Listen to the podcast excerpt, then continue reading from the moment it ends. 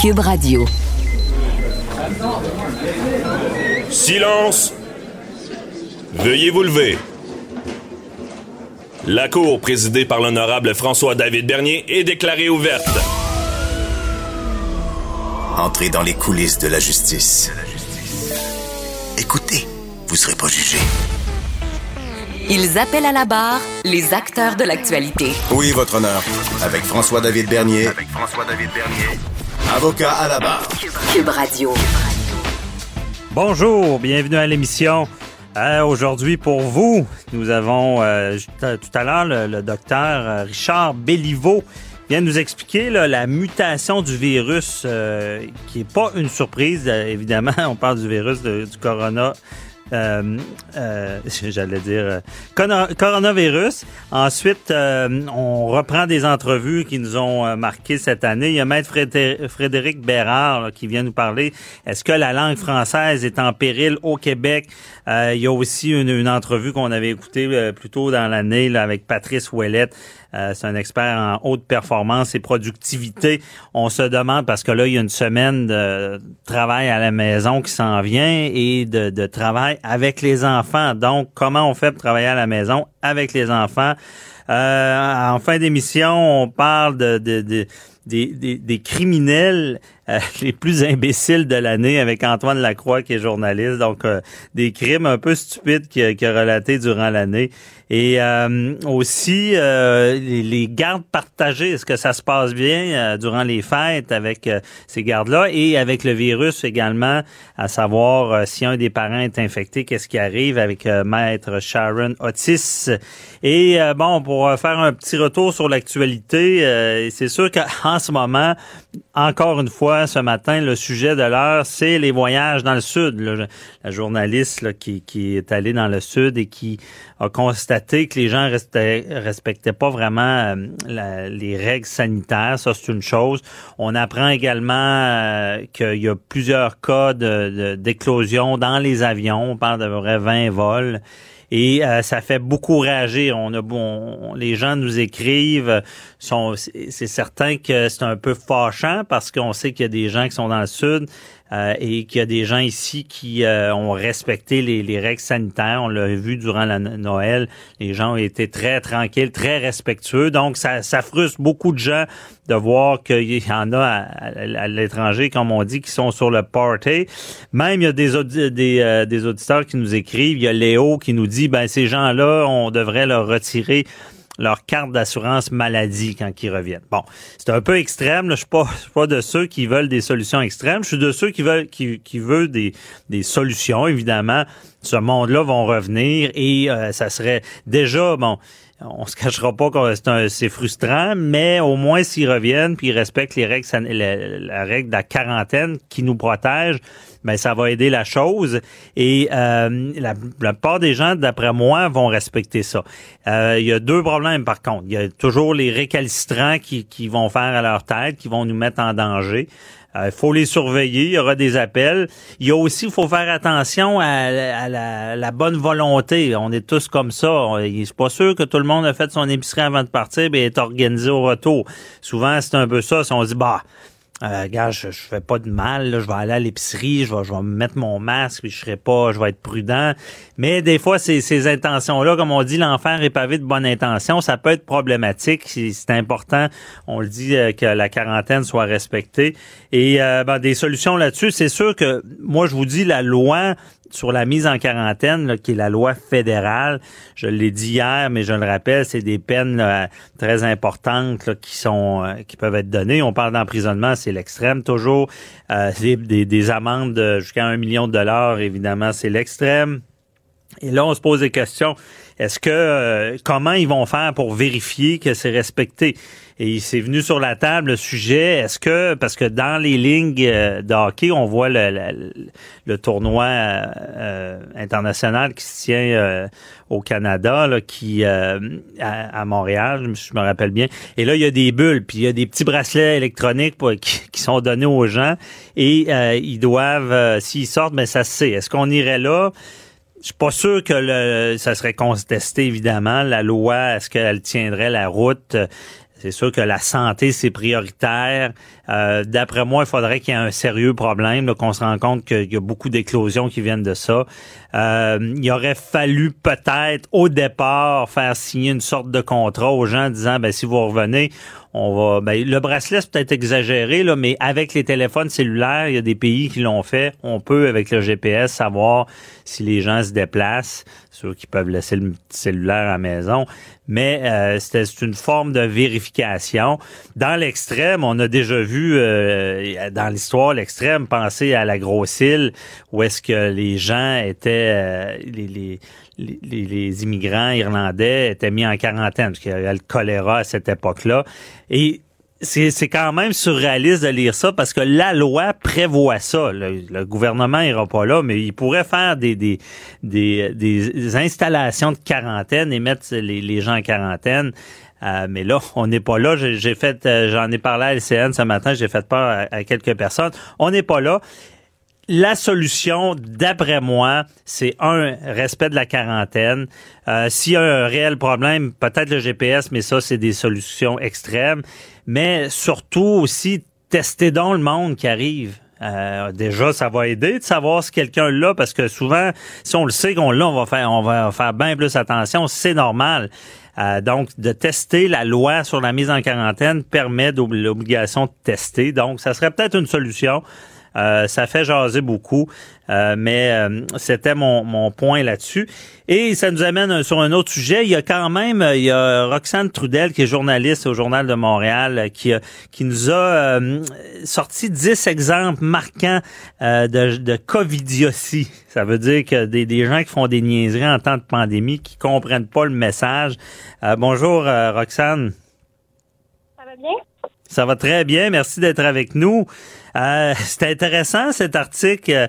Euh, Vas-y donc, euh, c'est, quoi ton, ton top 3 là, de, de Covidiotie? ben, c'est sûr que ceux qui ont manifesté là, devant euh, la demeure de François Legault, qui était pas la demeure de François Legault, sont quand même parmi les plus les plus intéressants, là, on s'entend. Il manifestait devant chez lui. Ça, c'est, je trouve pas ça correct, trop. C'est Hein? Mais c'était pas chez lui finalement, heureusement. Non, c'est ça. Finalement, euh, ils ont décidé de, prendre euh, pour cible une, maison de Westmount, je crois. Euh, ouais. Qui était, qui était pas du tout la bonne adresse. Dans le fond, là, c'était c'était une maison banale, on dirait. Là. puis, ce qui est particulier aussi, c'est qu'à l'entrée, à l'entrée, il y avait un, un, petit message là, de un petit arc-en-ciel, mais au lieu d'être écrit ça va bien aller, c'est écrit Everything will get better soon. Fait que ça aurait pu quand même mettre, euh, mettre la puce à l'oreille des, manifestants. Effectivement. Puis ensuite, deuxième, euh, c'est-tu celui qui tousse sa machine euh, pour payer ou? Ah ben c'est sûr que celui-là est assez particulier également. Là. On s'entend qu'en temps de pandémie, euh, sur une machine, déjà qu'à la base, c'est pas très hygiénique. Ben, au début, on voyait ça. Il y avait eu le, tousseux puis la morveuse. Il y avait eu le tousseux qui avait, rappelez-vous du vidéo, là, il, était au paiement puis il fait semblant de tousser sa machine. Ça, ça avait pas trop passé. Il avait été filmé par son ami. Puis il y avait celle qui avait mis un peu de la morve sur une rampe. Là. Mm-hmm. On avait aussi eu les cracheurs euh, qui avaient décidé d'utiliser leur crachat comme arme contre les policiers. On en a eu plusieurs de ce type-là. aïe, aïe. Alors, c'est certain. On en voit moins, on dirait. Ça s'est passé plus au début. Euh, autre, euh, autre Covidio euh, qui t'a marqué? Ben, le party de quelques minutes, en fait, à la place Rosemère, quand j'ai discuté avec les policiers, on m'a dit que les vidéos qui circulaient, là, qui duraient, on s'entend, 4 à 5 minutes, c'était tout l'événement au complet. Donc, j'espère qu'ils ont eu du plaisir avec leur masque qui tournait dans les airs pendant les 4-5 minutes parce que ça se fait que ça leur coûte très cher. OK, là, c'est ça. On ne sait pas encore s'ils ont eu des contraventions. C'est les gens dans le centre d'achat. Ça avait été filmé encore une fois, là. Mm-hmm, exactement. L'enquête est toujours en cours, mais on sait que l'organisatrice a quand même eu trois, euh, trois contraventions. Là. Mm mais OK. C'est certain que c'est un petit parti éphémère qui a coûté cher. Euh, mm-hmm. Il y a aussi, euh, ça c'était au début, c'est le, le, le, monsieur Tim Horton qui, qui voulait pas porter son masque. Oui, exactement. Euh, Qu'est-ce qui s'était passé? Ben, ça, c'était un des premiers. En fait, la première journée où le masque est devenu obligatoire, euh, il s'était présenté dans un Tim Hortons et avait refusé de porter le masque. donc, ça avait terminé par une arrestation. Ben, arrestation. Ça avait terminé par une intervention des policiers là. musclé. Hein? Oui, musclé. Ça avait été filmé et mis sur le web. C'était assez intense. OK. Et il y a ceux, euh, il y en a un, lui, c'est l'amour qui donnait des ailes pour euh, traverser les frontières. On peut le comprendre un peu plus, mais ça n'a pas marché, là. Il n'a pas été cru, lui. Non, pas du tout. Puis, en fait, c'est un peu, euh, c'est loin d'être une histoire de Roméo et Juliette, Celui-là a décidé qu'il voulait vraiment aller voir sa nouvelle flamme qui était dans les Laurentides, mais, mais malheureusement, c'était pas réciproque. Donc, euh, quand il, s'est essayé une première fois, il s'est fait très virer de bord. Puis là, euh, cinq jours plus tard, il a loué une voiture pour pas éveiller les soupçons. Mais euh, en fait, il s'est fait prendre quand même parce qu'il dormait dehors devant la résidence. OK. Et elle, lui, il voulait traverser, mais elle, elle voulait, elle voulait rien savoir. C'est ça que je comprends. Oui, c'est pas mal ça. OK. puis il y, en a un qui buvait du purel aussi. Oui, il y en a un qui a décidé que pendant son parti avec des amis, euh, il voulait euh, piquanter la soirée, j'imagine. Donc, il s'est mis à boire un, peu de purel durant la soirée. Sauf que quand les policiers ont débarqué euh, pour J'imagine pour faire son intéressant, il a pris une grande lampée, une grande gorgée. il a terminé sa soirée à l'hôpital. Aïe, aïe. Pas fort. Mm-hmm. OK, ça, c'est la meilleure. Il a écouté Donald Trump qui disait de boire du, du purel. C'est très intéressant cet article. J'invite les gens à aller le lire dans le Journal de Montréal. Merci beaucoup, Roxane Trudel. Très bon travail. Merci. Bye bye. Euh, restez avec nous. Euh, après la pause, on parle au docteur Richard Belliveau sur la mutation du virus. À tout de suite.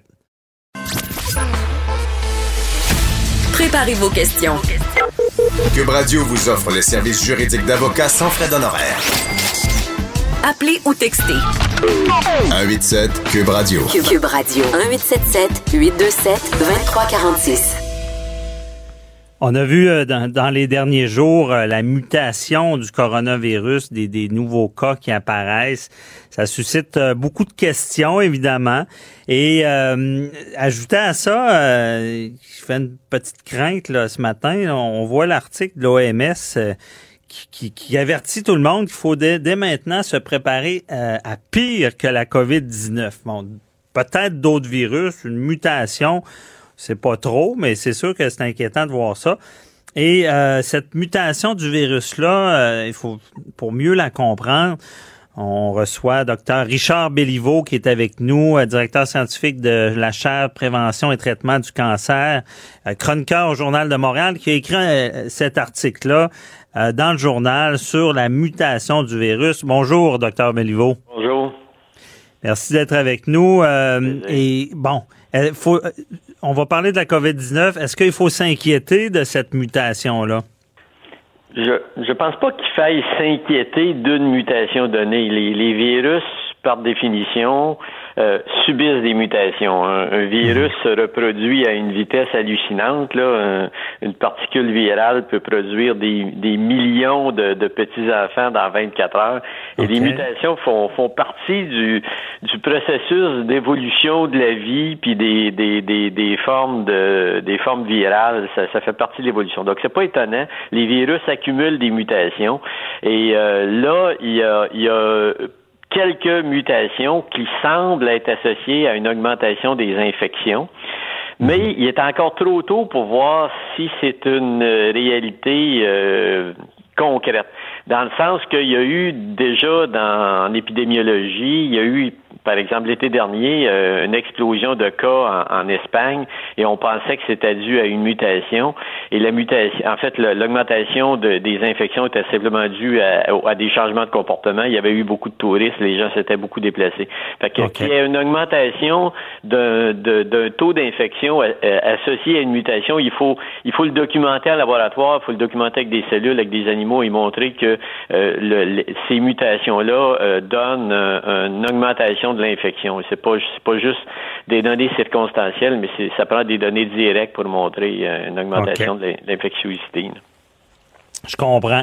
Et est-ce que cette mutation-là, il y a, là, il y a cette crainte-là là, qui, qui, est répandue, à savoir que, parce que tout le monde est heureux, il y a euh, des vaccins qui sont disponibles, on, on, on s'attend à ce que la population soit vaccinée, puis qu'on mette ça derrière ce coronavirus-là. Est-ce que les mutations peuvent rendre inefficace le vaccin? Oui, ben, c'est une excellente question, évidemment. Euh, écoutez, euh, un vaccin euh, la, la, différence qu'il y a eu avec euh, cette famille de vaccins-là, je vous rappelle qu'il y en a deux d'approuvés, il y en a mhm. deux qui vont être euh, probablement Johnson et Johnson par AstraZeneca, AstraZeneca probablement d'une question de jour, puis Johnson Johnson une question de, de semaine.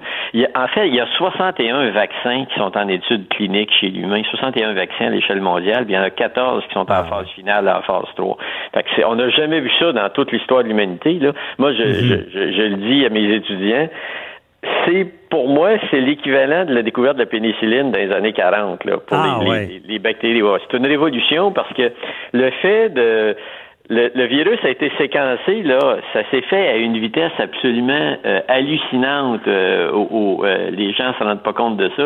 Ça a été en quelques jours, à partir du moment où le, le, code génétique du virus a été obtenu, déjà BioNTech avait produit l'ARN pour pour commencer les études des études de vaccination. C'est la première fois dans l'histoire de l'humanité qu'on fait des vaccins avec l'ARN. Et l'avantage de l'ARN, contrairement à la culture de, de, virus de façon classique ou à, ou à, des manipulations génétiques pour utiliser d'autres types de virus, des adénovirus. L'approche de, de, de vaccin par ARN, c'est une approche qui est beaucoup plus rapide et beaucoup plus souple. C'est-à-dire que s'il y a des mutations qui se produisent et que ces mutations-là causent euh, une diminution de la réponse euh, euh, immunitaire, bien, on peut rapidement produire un nouveau vaccin. Euh, parce que le, le, oui, ben oui, parce que l'ARN, c'est un code à quatre lettres, alors que normalement, lorsqu'on fait des vaccins avec des protéines, il y a, il y a une vingtaine d'acides aminés différents pour les protéines, alors qu'il y a juste quatre bases azotées pour l'ARN. Donc, c'est plus facile de le produire rapidement et c'est mhm. plus facile de l'adapter. Et c'est également ça, les gens l'oublient, mais en termes de formulation pharmacologique, la variabilité qu'il va avoir entre un vaccin ARN et un autre vaccin ARN est beaucoup plus faible à cause de du, moins de lettres de l'alphabet. Il y a juste quatre lettres plutôt que 24, ce qui fait qu'une formulation adéquate d'un point de vue pharmaceutique, ce qu'on appelle la galénique ou la, la, formulation classique, va pouvoir être probablement transférée d'un vaccin à l'autre. Et ça, ça va nous donner une souplesse d'adaptation pharmacologique par rapport à, une réponse si jamais il y a d'autres variations. Ceci étant dit, il n'y a aucune donnée qui montre à ce stade-ci que ces mutations-là diminue l'efficacité de la réponse immunitaire. Parce que les vaccins qui sont créés présentement attaquent la protéine qui permet au vaccin d'infecter nos cellules. Donc, si le virus se décide à muter de façon importante dans cette région-là, la première chose qui va arriver, c'est qu'il risque de ne plus pouvoir rentrer dans nos cellules.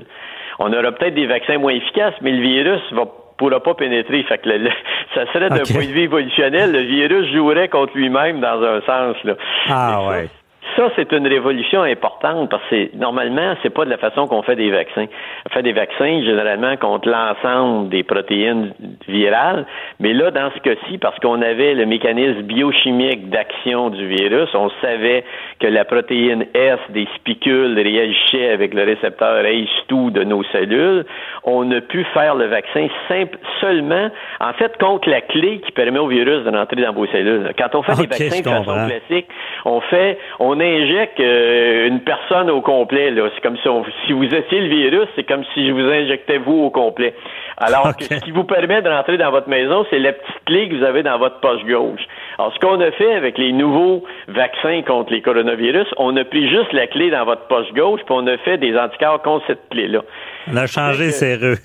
ben oui, c'est plutôt que d'avoir un, ensemble d'anticorps qui sont pas qui sont pas neutralisants. Là, on neutralise la clé qui vous permet de rentrer chez vous.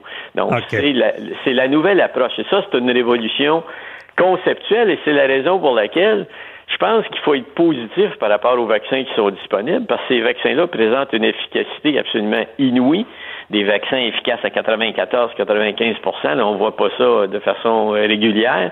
Et euh, eh, eh, eh, ces vaccins-là ciblent justement le talon d'Achille du virus. Donc, euh, je pense qu'il y a lieu d'être optimiste et il faut se rappeler que la population vulnérable, c'est la population très malade des CHSLD. 97% des décès qu'il y a eu causés par la COVID, c'était des gens qui avaient déjà des comorbidités, des gens qui étaient déjà très malades. Et ça, c'est une population qui va être vaccinée rapidement. À fin janvier, on va probablement avoir la totalité de cette population-là qui va être vaccinée. Et il faut se mhm. dire qu'une fois que ces gens-là vont être vaccinés, il va y avoir, il devrait y avoir, à moins que, que, tout le monde se mette à, laisser tomber les mesures de, protection, comme on l'a vu là, dans les, les gens qui sont allés dans le sud, à moins que, que, que, que les gens, euh, si les gens qu'on continue à se comporter de façon correcte, on devrait avoir une chute draconienne des décès parce que ceux qui meurent présentement sont ceux qui vont être les premiers à être vaccinés. Ah, c'est bon, c'est encourageant d'entendre ça. Euh, docteur Béliveau, j'ai pas le choix de vous poser une sous-question avec ce que vous avez dit là, sur euh, que, que, ce vaccin-là est historique, la mobilisation, la rapidité. Oui. Euh, est-ce que on est-ce qu'avec le cancer, parce que là, on parle beaucoup de, de, de COVID-19, c'est comme si tout le reste n'était pas important, mais le cancer, c'est une maladie qui, qui tue beaucoup de gens, qui c'est un peu un ah fléau. Est-ce qu'on on a mis à l'international la même énergie pour le vaincre, est ou est-ce que euh, l'exemple de, de, la mobilisation de la COVID pourrait servir au cancer, par, exemple? Ben, vous avez vous avez absolument raison. Il faut, faut, faut se rappeler que au, Québec, là, euh, 80, plus de 90% des décès, c'était des gens qui étaient âgés de plus de 70 ans. C'est zéro, c'est seulement 0,5% des décès qui ont touché les moins de 50 ans. Euh, mmh. Sur les 8000 décès qu'il y a eu dans l'ensemble du Québec, il y en a une quarantaine en, bas de 50 ans. Je vous rappelle, 40 sur 9 euh, mois, là, alors que le cancer, chaque jour, tue plus de 60 personnes chaque ah, jour au Québec. Au Québec. Donc, euh, et, et, ça, ça veut, veut pas, la COVID a eu un impact majeur, pas juste en oncologie, en cardiologie aussi. Il y a eu des, des interventions chirurgicales qui ont été reportées, il y a eu des, des rencontres qui n'ont pas eu lieu. Donc, ça a un impact sur la santé globale et on va payer une facture quelque part à un moment donné parce mhm. qu'on va avoir été obligé de décaler dans le temps des interventions euh, sur des maladies qui, elles, sont récurrentes. Le problème de la COVID, c'est que c'est infectieux. Et quand on a une maladie infectieuse, évidemment, il faut faire ce qu'on a, ce qu'on a fait. Il faut réagir rapidement pour empêcher, parce qu'écoutez, le taux de létalité de, la COVID, c'est autour de 1% On est 8 millions au Québec, donc ça veut dire 80 000 décès si vous faites rien. Là, on est à 8 000, on est à un dixième de ça. Fait qu'on a fait les bonnes choses. Si on avait laissé le virus circuler, c'est 80 000 décès qu'il y aurait eu à l'échelle populationnelle. Donc, on a fait les bonnes choses. Mais là, il faut se rendre compte que, et vous, votre question le, souligne, là, euh, c'est beaucoup de, de, gens qui meurent chaque jour du cancer et des maladies cardiovasculaires au Québec. Et une fois qu'on va être sorti de ça, surtout avec les périodes de confinement où les gens euh, se sont peut-être laissés plus aller du point de vue entraînement, du point de vue du poids euh, corporel et ainsi de hmm. suite, des mauvaises habitudes. Il faut falloir euh, se rappeler que ce qui nous tue de façon récurrente, ça reste les maladies cardi le, cancer et les maladies cardiovasculaires. Et ça, c'est un épisode terrible dans nos vies. On n'a pas vécu ça depuis la grippe espagnole il y a 100 hmm. ans. Là. Mais il faut falloir se rappeler qu'une fois qu'on va être sorti de ça, ben, le retour aux saines habitudes de vie, c'est la meilleure façon de vivre longtemps et en santé. Ben oui. Mais est-ce qu'on, euh, côté recherche du cancer à l'échelle mondiale, on met beaucoup d'énergie. Euh, si on compare à ce qu'on a mis comme énergie à trouver un vaccin en peu de temps. Oui, il y, a, oui il, y a, évidemment beaucoup, beaucoup de travail qui se fait à l'échelle mondiale, mais ce qu'il y a eu de, de, de ce que la COVID va avoir permis, encore une fois, c'est d'explorer ces nouvelles approches-là et mhm. d'établir non pas juste une, nouvelle approche de fabrication des vaccins, parce que là, ces approches-là vont pouvoir utiliser contre toutes sortes de maladies infectieuses euh, et contre toutes les situations, il y a des gens qui travaillent très fort pour développer des vaccins contre le cancer et l'approche biochimique des vaccins ARN risque de faire des petits et d'engendrer une nouvelle approche de la recherche pour traiter euh, par la vaccination d'autres types d'indications cliniques que les, euh, les, infections. Et ça, ça risque d'être une révolution importante dans notre approche. C'est un, également un changement d'approche au niveau politique, au niveau organisationnel, au niveau logistique, là, on s'est fait ramasser solide parce qu'on n'était pas préparé à une pandémie comme celle-ci. Mhm. Et il va y avoir des changements majeurs. Il y a eu des changements majeurs qui sont faits. Regardez le changement qu'on fait au niveau des CHSLD. Là, c'est c'est pas au- juste au niveau scientifique, pharmaceutique, mais c'est au niveau politique, décisionnel et logistique que ces changements-là. se- se Il y avait un problème, il fallait faire des changements. Ouais. Exact, exact. Et on va en avoir d'autres pandémies. On n'en aura pas une euh, l'an prochain, là, mais euh, avec la déforestation, avec surtout la migration des populations humaines, tout le monde se Ben déplace oui, puis il y a- il y a, l'OMS qui, qui nous dit préparez-vous à pire. Ça, c'est. Ouais, mais là, faut- je pense qu'il faut laisser les gens respirer un peu. Des fois, l'OMS, c'est ils ont un discours alarmiste et vraiment pessimiste. Là, c'est horrible de, de dire des choses comme ça alors que tout le monde a déjà Ouais. la tête en dessous de l'eau. Il n'aurait qu'on pas attendre quelques mois. Ouais, il y en a pas à attendre quelques mois. On lui dit, il y a une boîte de sauvetage, mais il y a un trou dedans, là. Je pense qu'il faut se calmer le pompon, là. Ouais. Ça fait 100 ans qu'on n'a pas eu de pandémie à l'échelle mondiale. Fait qu'arrêtez de paniquer tout le monde puis de faire peur à tout le monde, là. Je pense qu'on va régler celui-là. On va en venir à bout. On va gagner la guerre au coronavirus parce que les vaccins sont excellents. Les meilleurs Ouais. cerveaux de la planète en sciences se sont mis là-dessus et ils sont arrivés. C'est un exploit hallucinant qui va faire partie de l'histoire de l'humanité, ce qu'on a vécu en 2020. Ça a peut-être été dur, mais c'est une étape majeure de l'histoire de l'humanité. On doit en être Il faut regarder vers l'avenir parce qu'on va avoir des solutions à des problèmes qui vont revenir, mais on va avoir des outils qu'on n'avait pas il y a un an. Avancé. Bon, euh, une étape à la fois. Très éclairant, docteur Béliveau, euh, euh, sur, sur, sur le sujet. Merci beaucoup. Là, bonne Merci. journée. Bonne journée à vous. Bye bye. Ah, restez là parce que euh, on parle avec euh, maître Frédéric Bérard. C'est une entrevue que j'avais faite cette année et euh, on revient sur la langue française au Québec. Est-ce qu'elle est en péril? À tout de suite. Avocat à la barre. Avec François-David Bernier. Des avocats qui jugent l'actualité tous les matins. Est-ce que notre français est menacé? On en a parlé beaucoup euh, cette semaine à Montréal. Bon, la loi 101 qui revient euh, à, l'actualité. Euh, On a vu une députée faire un peu une bourde disant qu'il n'y avait peut-être pas de problème avec ça. C'est sûr que quand, quand on va à Montréal, ben moi j'aime ça, je pratique mon anglais, mais on se fait souvent répondre en anglais. Et euh, est-ce que c'est un problème? Qu'est-ce qui se passe? On en parle avec un docteur en droit, pas n'importe qui, maître Frédéric Bérard qui est avec nous. Bonjour. Salut, comment ça va? Ça va très bien, content de t'avoir pour ce sujet épineux. Euh, Est-ce qu'il y a un problème avec le français? Ben, Faut pas que tu répondes non, sinon on va faire une controverse. sorry, I don't speak French. Euh, ben, regarde, écoute, moi, moi c'est sûr que je je pense qu'on, comme Canadien euh, euh, qui vit au Québec, comme, comme Québécois francophone, on peut pas. on peut pas être insensible à notre réalité là, qui, est- qui est celle de la géopolitique. Là. On, on- ça, même si on était indépendant demain matin, ça, ça, ça changerait pas tant de choses que ça, j'ai l'impression. En tout cas, ça change rien d'un point de vue géopolitique, ça c'est sûr.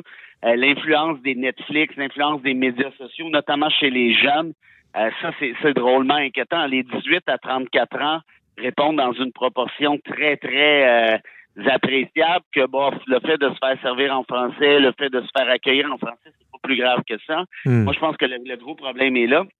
Ceci dit, je suis content que le reportage du Journal de Montréal ait, ait secoué le, le pommier, là, si je peux dire. Ouais. Euh, mais reste que si, puis j'apporte une réserve là-dessus, euh, les rapports de l'OQLF, c'est certain qu'ils ont des échantillons beaucoup plus importants, c'est plus scientifique par la force des choses. Et je pense qu'il y a quand même des trucs là-dedans qui méritent considération. Là. En d'autres termes, oui, on peut, on doit être vigilant. On peut même être alarmiste en quelque sorte, Mhm. mais il faut peut-être pas jeter le bébé avec l'eau du bain. Euh, Il y, a, il y a des chiffres là, qui nous démontrent que la situation n'est pas si mal que ça, en tout cas du moins pas partout. OK, je comprends. Et là, son, c'est sûr que depuis longtemps, on, on- on protège le français. On a vu à l'époque la loi 101. Euh, tout le monde se rappelle des, des stops. Là, c'était marqué stop. Maintenant, c'est Ouais. marqué arrêt. Euh, puis là, c'est sûr qu'on est en temps de pandémie. Là, les commerçants déjà n'ont plein leur casse, puisqu'on parlait beaucoup aussi dans l'actualité de d'affichage là, bilingue, mais c'est peut-être pas le temps en ce moment, Frédéric, d'aller euh, envoyer des lettres aux commerçants disant ben écoutez, votre nom euh, il, est pas assez bilingue ou je sais pas, peut-être qu'on va. Je pense pas qu'ils vont envoyer ça à des restaurateurs en ce moment. D'aller les achaler, ouais, surtout qu'ils sont fermés pour la plupart. Euh, c'est certain que ça peut avoir l'air de, de, de, de, comment je dirais de d'un acharnement ou d'un anachronisme, là, dans le sens où vous nous reviendrez quand ça sera le bon temps. Là. Euh, mais euh, en même temps, la loi est là, est, est plutôt claire. Euh, est-ce que je comprends la pandémie, mais en même temps, euh, est-ce qu'on peut, est-ce que, est-ce qu'on irait de l'existence et l'application de d'autres Mm je pense pas. C'est la euh, planète n'arrête pas non plus de, de tourner. Ben, ouais, ben, c'est un peu ça. Je pense qu'on est capable de marcher puis marcher de la gomme en même temps. Mais tu vois, sur la question de l'affichage public, il y a quelque chose d'intéressant. Euh, on a l'impression que les commerces se conforment de moins en moins. Alors que tu vois, j'ai, je veux pas, je veux pas assommer euh, tes auditeurs et auditrices avec des chiffres, mais en 2010, il y avait 72% de taux de conformité d'affichage sur l'île de Montréal, donc par les commerces. Donc seulement 72 le respectaient la loi comme telle. Et là, je parle juste de l'île de Montréal. Mhm. l'extérieur, évidemment, c'est beaucoup plus euh, important que ça. Donc 72 en 2010 et 78 en 2017, qui sont les derniers chiffres de l'OQLF dans ce cas précis. Quand même une bonne note. Oui, ben, il y a une augmentation du taux de conformité des commerces sur l'île. Donc, je veux dire, on va quand même le prendre pour une bonne nouvelle. Là, on pourrait dire évidemment, oui, mais 78, c'est pas assez. Euh, puis ça, j'en conviens, ça devrait être plus que ça, on s'entend. Mais reste qu'il y a quand même, contrairement à ce qu'on pense et à l'impression qu'on a, une augmentation là, du taux en question qui est nécessairement euh, qui, est, nécessairement une bonne chose, à mon avis. Mm-hmm. Oui, ben c'est certain que c'est. On, aurait pensé que c'était pire parce que si je pense que de, comme je disais depuis tous les temps, on faut faut protéger le français, mais pas aller dans, dans l'excès. Mais pour ce qui est de la langue parlée, là, bon, euh, dans les commerces, on revient là-dessus. Euh, là, je, je veux, je veux pas te mettre dans l'eau chaude non plus, mais je, je parle, je parle aux constitutionnalistes. Là. Euh, je, je, vais dire que certaines personnes disent que euh, l'immigration peut être un problème dans le sens que, euh, si, si je me trompe pas, il y a, il y a, une, il y a de l'immigration qui est contrôlée par le Québec. Donc, quelqu'un qui, qui immigre par le Québec va avoir une certaine obligation de parler, de, d'apprendre la langue française. Mm-hmm. Mais quelqu'un qui immigre par le Canada anglais n'aurait pas cette obligation-là. Ils viennent s'installer au Québec et là, c'est, peut-être là qu'on l'échapperait sur, sur demander aux gens d'apprendre la langue locale. Est-ce que c'est vrai, ça? Ben, il y, a plusieurs euh, volets à ta question. Là. Dans, un premier temps, puis il y a des questions très pertinentes par ailleurs, parce que moi, ça, je pense que c'est un des volets de l'enjeu qu'on ignore. Euh, dans les dans les sondages qu'on fait, euh, souvent ceux qui concluent que le français est en recul à Montréal, ben c'est parce qu'ils vont chercher une donnée qui est à mon sens problématique, c'est-à-dire quelle est votre langue maternelle? Et quelle est la langue parlée à la maison. Mhm. Or, c'est évident que si tu augmentes ton immigration, ben les chances d'avoir une langue maternelle qui soit le français est de plus en plus faible. À plus forte raison, la langue parlée à la maison. Mais là, ça dépend de ce que vous voulez. Moi, personnellement, que la personne parle arabe à la maison, ben oui. parle créole, moi, je m'en fous. C'est ça. Mais à vrai dire, ça m'intéresse pas du tout. Mais est-ce que tu es capable de parler français sur les lieux de travail? Est-ce que tu es capable de parler français à l'école et ainsi de suite. Et là, tu vois, justement, par, par rapport à ces chiffres-là, la langue maternelle, qui est le français chez les Québécois, est à peu près, c'est à peu près la même chose. 2011, c'est 78% 2016, c'est 77% La langue parlée à la maison, 2011, 80% 2016, 79% Donc, on voit qu'on est à peu près la même chose. On est pratiquement dans la marge d'erreur. Et là, je vais reprendre le dernier volet de ta question, mm-hmm. qui, lui, est franchement pertinent il faut pas oublier que les enfants d'immigrants doivent aller à l'école en français. C'est une des prescriptions, tu sais, de la loi 101. C'est venu changer complètement le, le, paysage linguistique au Québec et pour le mieux. Tu vois, au début des années 70, donc avant la loi 101, il y avait 14% des allophones qui allaient à l'école en français. Là, on est rendu à quelque chose comme 84% si ma mémoire est bonne. Euh, et sur la question donc que tu soulevais en rapport à ça, c'est que effectivement, si l'immigrant débarque ici au Québec tout de suite, ces enfants doivent aller à l'école en français, ça, ça fait pas de doute. OK. Si par contre, ils vont, pareil, je sais pas moi, ils déménagent, euh, disons, ils partent de peu importe où, ça n'a pas d'importance, de l'Allemagne, ils vont vivre euh, en Ontario et les enfants en question vont à l'école en Ontario. Là, en transférant éventuellement au Québec, effectivement, s'ils ont déjà étudié en anglais dans une autre province canadienne, ils peuvent se prévaloir de ce droit-là. OK. J'avais fait des études là-dessus, par contre, et, et je te dirais que c'est très, très minimaliste. On parle entre 80 et 100 étudiants, donc 100 élèves par année qui se prévalent de cette clause-là, qui est ce qu'on appelle la clause Canada, là, Mhm. qui est prévue à l'article 23 de la Charte canadienne. Euh, c'est bon, on pourrait on pourrait critiquer ça, on peut évidemment être en désaccord, euh, mais reste que c'est pas ça qui a un impact majeur là, au Québec. Là. Si on parle de 80, 100 étudiants par année, on s'entend que c'est pas là que ça se joue du tout. Où ça se joue, par contre, c'est que quand tu débarques au Québec, tu t'en vas à l'école en français, puis ça chialait au début, mais on a créé des enfants de la loi 101. Là, on Mhm. est rendu à quoi? Une génération Ouais. presque deux générations. Et on les voit, les, imp- les impacts. Tu te promènes un peu partout. Euh, tu sais, moi, j'enseigne à l'Université de Montréal, à la fac de droit, des, des, des, des enfants d'immigrants. Là, il y en a plein. Là, il doit y avoir, je sais pas, 10, 15, 20% facilement à l'œil comme ça. Mhm. Or, ceux-ci s'adressent à moi et à leurs collègues dans un français impeccable. Ouais. Je connais des étudiants là, qui sont, écoute, je te donne un exemple, là, une fille que je connais qui est partie de la Moldavie, là, ça parle pas français que en Moldavie, là, ça parle roumain et russe. Elle est partie de là à 9 ans. Sa mère était neuro, neurologue là-bas. Elle est débarquée ici. Elle n'est pas capable de se trouver de job de neurologue, merci au Collège des médecins. Donc, elle Ah. devient auxi- infirmière auxiliaire. Et sa fille qui parle pas un mot de français en débarquant ici à 9 ans, ben à l'âge de 14, 15, 16 ans, c'est elle qui est devenue tutrice pour aider des enfants d'immigrants Ah, wow. et autres Québécois à apprendre le français. Wow, ça, ça c'est- un bon euh, c'est un bon exemple. Mais ça veut dire que Frédéric, le, le, le problème vient pas de là.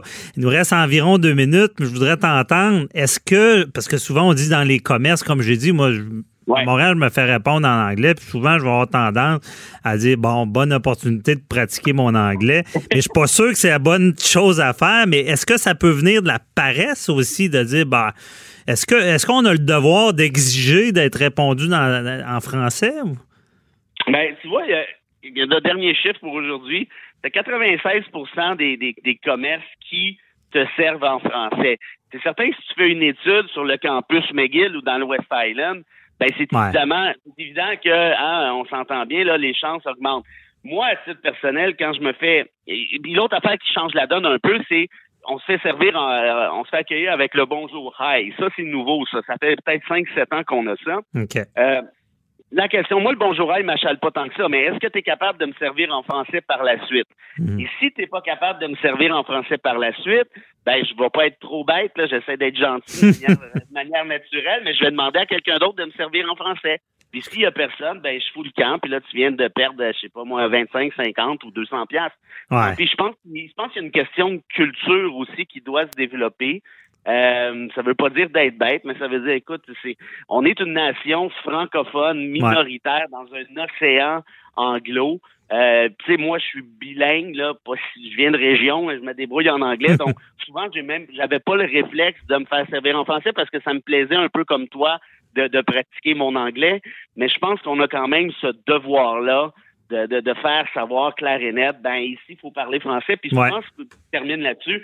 Ces, ces, ces, ces personnes-là dans les boutiques, ce sont des jeunes, de, tu remarqueras, là, de 18, 22 ans. Souvent, c'est des étudiants à McGill ou à Concordia euh, qui viennent de débarquer ici, qui n'ont pas encore eu la chance d'apprendre le français. Moi, j'essaie d'être d'être quand même assez relax. Ouais, c'est ça. Là, parce que je veux les intégrer, je veux qu'ils l'apprennent, mais en même temps, je veux qu'ils comprennent que justement, ils doivent l'apprendre. Ça fait partie un Ouais. peu du contrat social au Québec. Ben c'est bien dit, puis je suis de ceux aussi qui disent que faut pas devenir paranoïaque, mais quand même il faut protéger notre français. Si, si on laisse aller, je suis pas sûr que ça va donner des bons résultats. Merci beaucoup Frédéric Bérard, euh, toujours euh, éclairant. On se reparle euh, la semaine prochaine pour un autre sujet épineux. Bye bye. Grand plaisir, Maître Bernier. Bon week-end. Avocat à la barre. Avec François-David Bernier. Avo- Avocat à la barre. Alors je procède à la lecture du verdict. Avec François-David Bernier. Les meilleures plaidoiries que vous entendrez. Cube Radio. Avocat à la barre s'intéresse euh, en ce, ces, ces temps des fêtes. Comment ça se passe en droit familial? Comment ça se passe avec euh, les gardes partagées? Euh, est-ce qu'il y a eu beaucoup de demandes? Est-ce que le, le fait qu'on n'a pas pu euh, fêter Noël comme à l'habitude, que c'est plus des bulles fermées, cause problème? Euh, il y a aussi le virus qui circule. Est-ce que c'est problématique pour les, les, les, familles en garde partagée? Est-ce qu'un parent peut refuser d'envoyer son enfant euh, chez l'autre parent parce qu'il a peur qu'il qu qu ait, ait, la COVID, parce que l'autre parent euh, travaille dans un milieu à risque? Et euh, on pouvait pas passer le temps des fêtes sans recevoir notre chroniqueuse, euh, Matt Sharon Otis, qui est avec nous. Bonjour. Oui, bonjour, François David. Merci d'être là. Et euh, Maître Otis, euh, oui. est-ce qu'avant le temps des fêtes, parce qu'on s'était parlé à, à l'émission et euh, vous anticipiez peut-être quelques demandes, est-ce qu'il y a eu beaucoup de demandes en lien avec la garde partagée devant les tribunaux? C'est-à-dire que devant les tribunaux, je vous dirais que pour ma part, il n'y a pas eu de demande supplémentaire. Cependant, mmh. j'ai eu beaucoup d'appels pour savoir de quelle façon on allait arrimer euh, le jugement ou les jugements, bien évidemment, qui ont été euh, qui sont intervenus entre les parties. Donc, mmh. euh, parce que on est dans une situation exceptionnelle, il faut le comprendre. Euh, vous comprenez, c'est mondial. Donc, euh, mais somme toute, je vous dirais que le téléphone sonne et, et sonne et sonne. Euh, je n'ai pas de, j'ai pas eu honnêtement de, de break, si on peut dire ça comme ça. Mais les gens, les gens se questionnent. Entre 26 au matin et à ce jour. OK. Parce que quel genre de questions qui vous posent? Euh, euh, c'est sur l'application du jugement, parce qu'il peut y avoir des changements, j'imagine? C'est pas tant sur l'application du jugement, mais comme euh, c'est-à-dire que vous comprenez, il y a de plus en plus de familles recomposées. Donc, mm -hmm. les bulles familiales changent, changent et les règles, le suivi des règles de sanitation change d'une maison à l'autre. Okay. Donc, moi, mes clients sont beaucoup plus euh, inquiets par rapport à la bulle familiale, mais somme toute, avec ce que euh, le premier ministre euh, Legault a dit, je suis rassurée, enfin, honnêtement, enfin, sincèrement, parce que je voyais pas de quelle façon on pouvait s'y prendre pour faire en sorte de euh, passer, vous vous en rappelez, là, dans le fond, le premier ministre Legault là, a rentré la la pâte à dents dans le tube, là, c'est-à-dire okay. que bon, on avait quatre jours au départ, puis après ça deux jours, puis après ça pas pantoute. Donc, okay. euh, c'est cette gestion-là qui est problématique, mais c'est une situation exceptionnelle. Ce n'est pas un parent qui est de mauvaise foi, qui ne veut pas donner accès, vous comprenez, à l'autre partie euh, ou à l'autre parent de son enfant. Elle, elle, est là la distinction, parce que moi, c'est ce que okay. je vois d'habitude. Mm -hmm. Et, dans, le fond, c'est euh, tout ce questionnement-là, parce que en garde partagée, il y, a, un peu deux modes. Il y a ceux qui font ça une année, bon, c'est Noël, une année, c'est le jour de l'an. Ça, fonctionne souvent comme ça, j'imagine?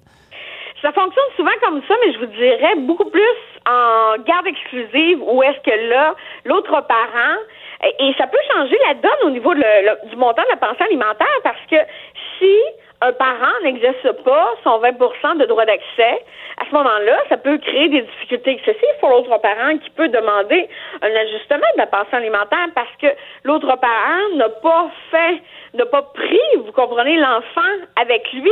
Donc, okay. à ce moment-là, et ça joue surtout, là, il y a, quand on parle d'une garde partagée, là, vous, je prends au bon votre question, euh, on parle de 182,5 jours. Donc, okay. Si on ne, on n'est pas en mesure de computer ce, le nombre de jours, ce nombre de jours-là pour être en garde partagée, c'est certain que ça peut changer la donne au niveau de la pension alimentaire et aussi, bien évidemment, dans le bien-être des enfants, de voir l'autre part. OK, je comprends. Euh, puis, euh, est-ce que euh, il y a eu des problématiques en lien avec un le jour Au départ, on s'entend qu'on pouvait fêter Noël, ça devait faire un peu de de, de chichi du fait qu'un, s'il y avait Noël cette année-là, pouvait le fêter et l'autre pouvait pas le fêter au jour de l'an. Au départ, quand il y avait des, des, des fêtes de permises. C'est certain, sauf que faut pas oublier une chose Maintenant, avec les moyens technologiques, il y a possibilité et on pouvait anticiper cette situation-là parce que, comme vous le savez, c'est ça qu'on a passé de 4 à 2 à rien. OK? Donc, mhm. il, y a cette, il y a cette situation-là. Cependant, est-ce que euh, on pouvait l'anticiper, on pouvait essayer de trouver des moyens pour permettre à l'autre parent, mais somme, somme toute, à l'heure actuelle, en toute, en toute honnêteté, je n'ai pas eu un un over caseload, OK? OK. J'ai pas eu j'ai pas eu de d'autres dossiers à présenter euh, d'urgence à la Cour, c'est-à-dire une ordonnance de sauvegarde pour permettre à l'autre parent qui avait des droits d'accès déjà de prévus par convention homologuée par le greffier spécial ben, ou par bonne nouvelle. je n'ai rien de, de plus là. Bonne nouvelle. Mais ça m'amène à une autre question, Maître Otis. Est-ce que en 2020, ça a beaucoup évolué? Euh, là, les parents semblent se parler. Euh, moi, je me rappelle qu'à une époque, il y avait souvent des requêtes, ça chicanait. Est-ce que euh, en 2020, on, a les, parents s'entendent mieux, vu, vu que c'est mieux établi, les, les familles reconstituées?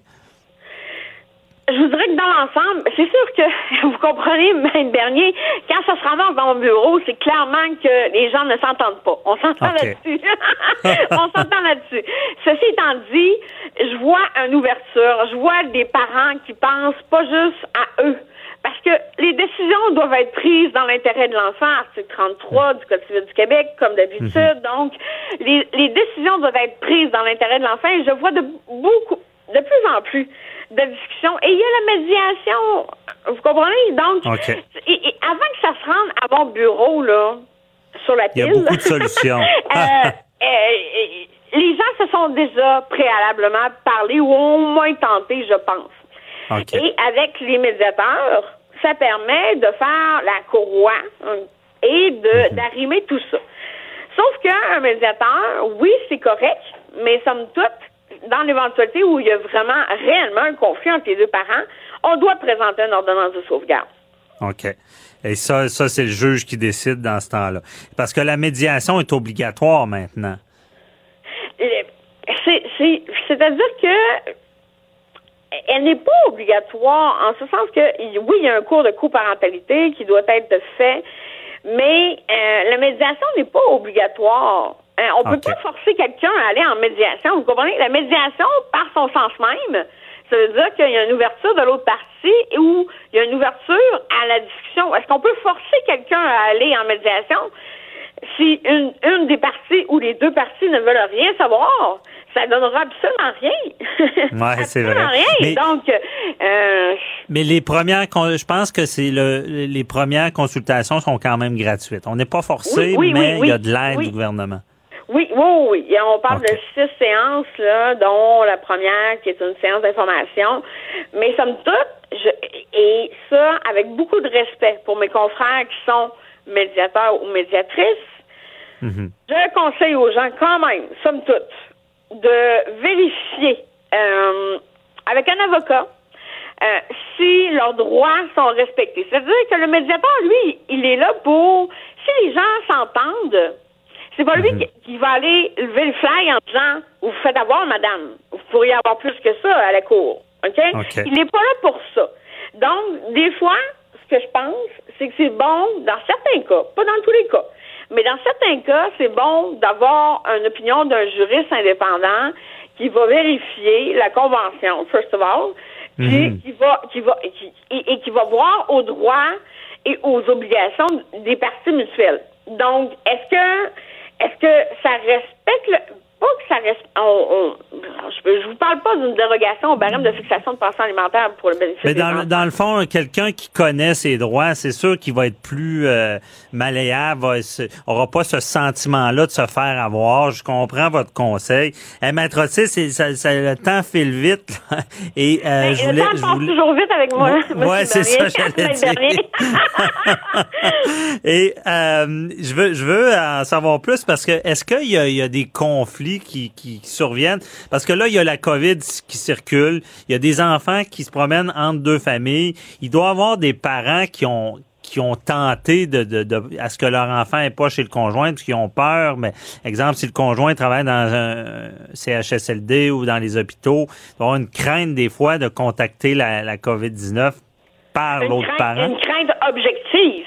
Une crainte Ok. objective. Donc, et comme je vous disais tout à l'heure, on parle de l'intérêt de l'enfant. Est-il dans l'intérêt de l'enfant de, de le mettre en contact avec un parent qui travaille dans des hôpitaux, est, euh, vous comprenez, qui est par, par exemple en zone rouge là, ou en zone. euh, euh, donc, Ouais. est-ce que c'est dans l'intérêt de l'enfant? Et des fois, il y a des enfants, vous comprenez, qui ont déjà des des pas des prémices, mais des, des, des besoins de santé ou des problèmes de santé qui sont déjà là au préalable. Euh, je pense à l'asthme, je pense à bien des choses. Donc, est-ce que c'est dans l'intérêt de l'enfant de le mettre avec l'autre conjoint pour je comprends que c'est les fêtes, je comprends tout ça. Mais sauf que il faut se poser la question, je pense, à titre de parent, est-il dans l'intérêt de mon enfant de faire en sorte qu'il voit l'autre parent D'être exposé. Sans, sans, sans mauvaise foi. Sans mauvaise Ouais. foi.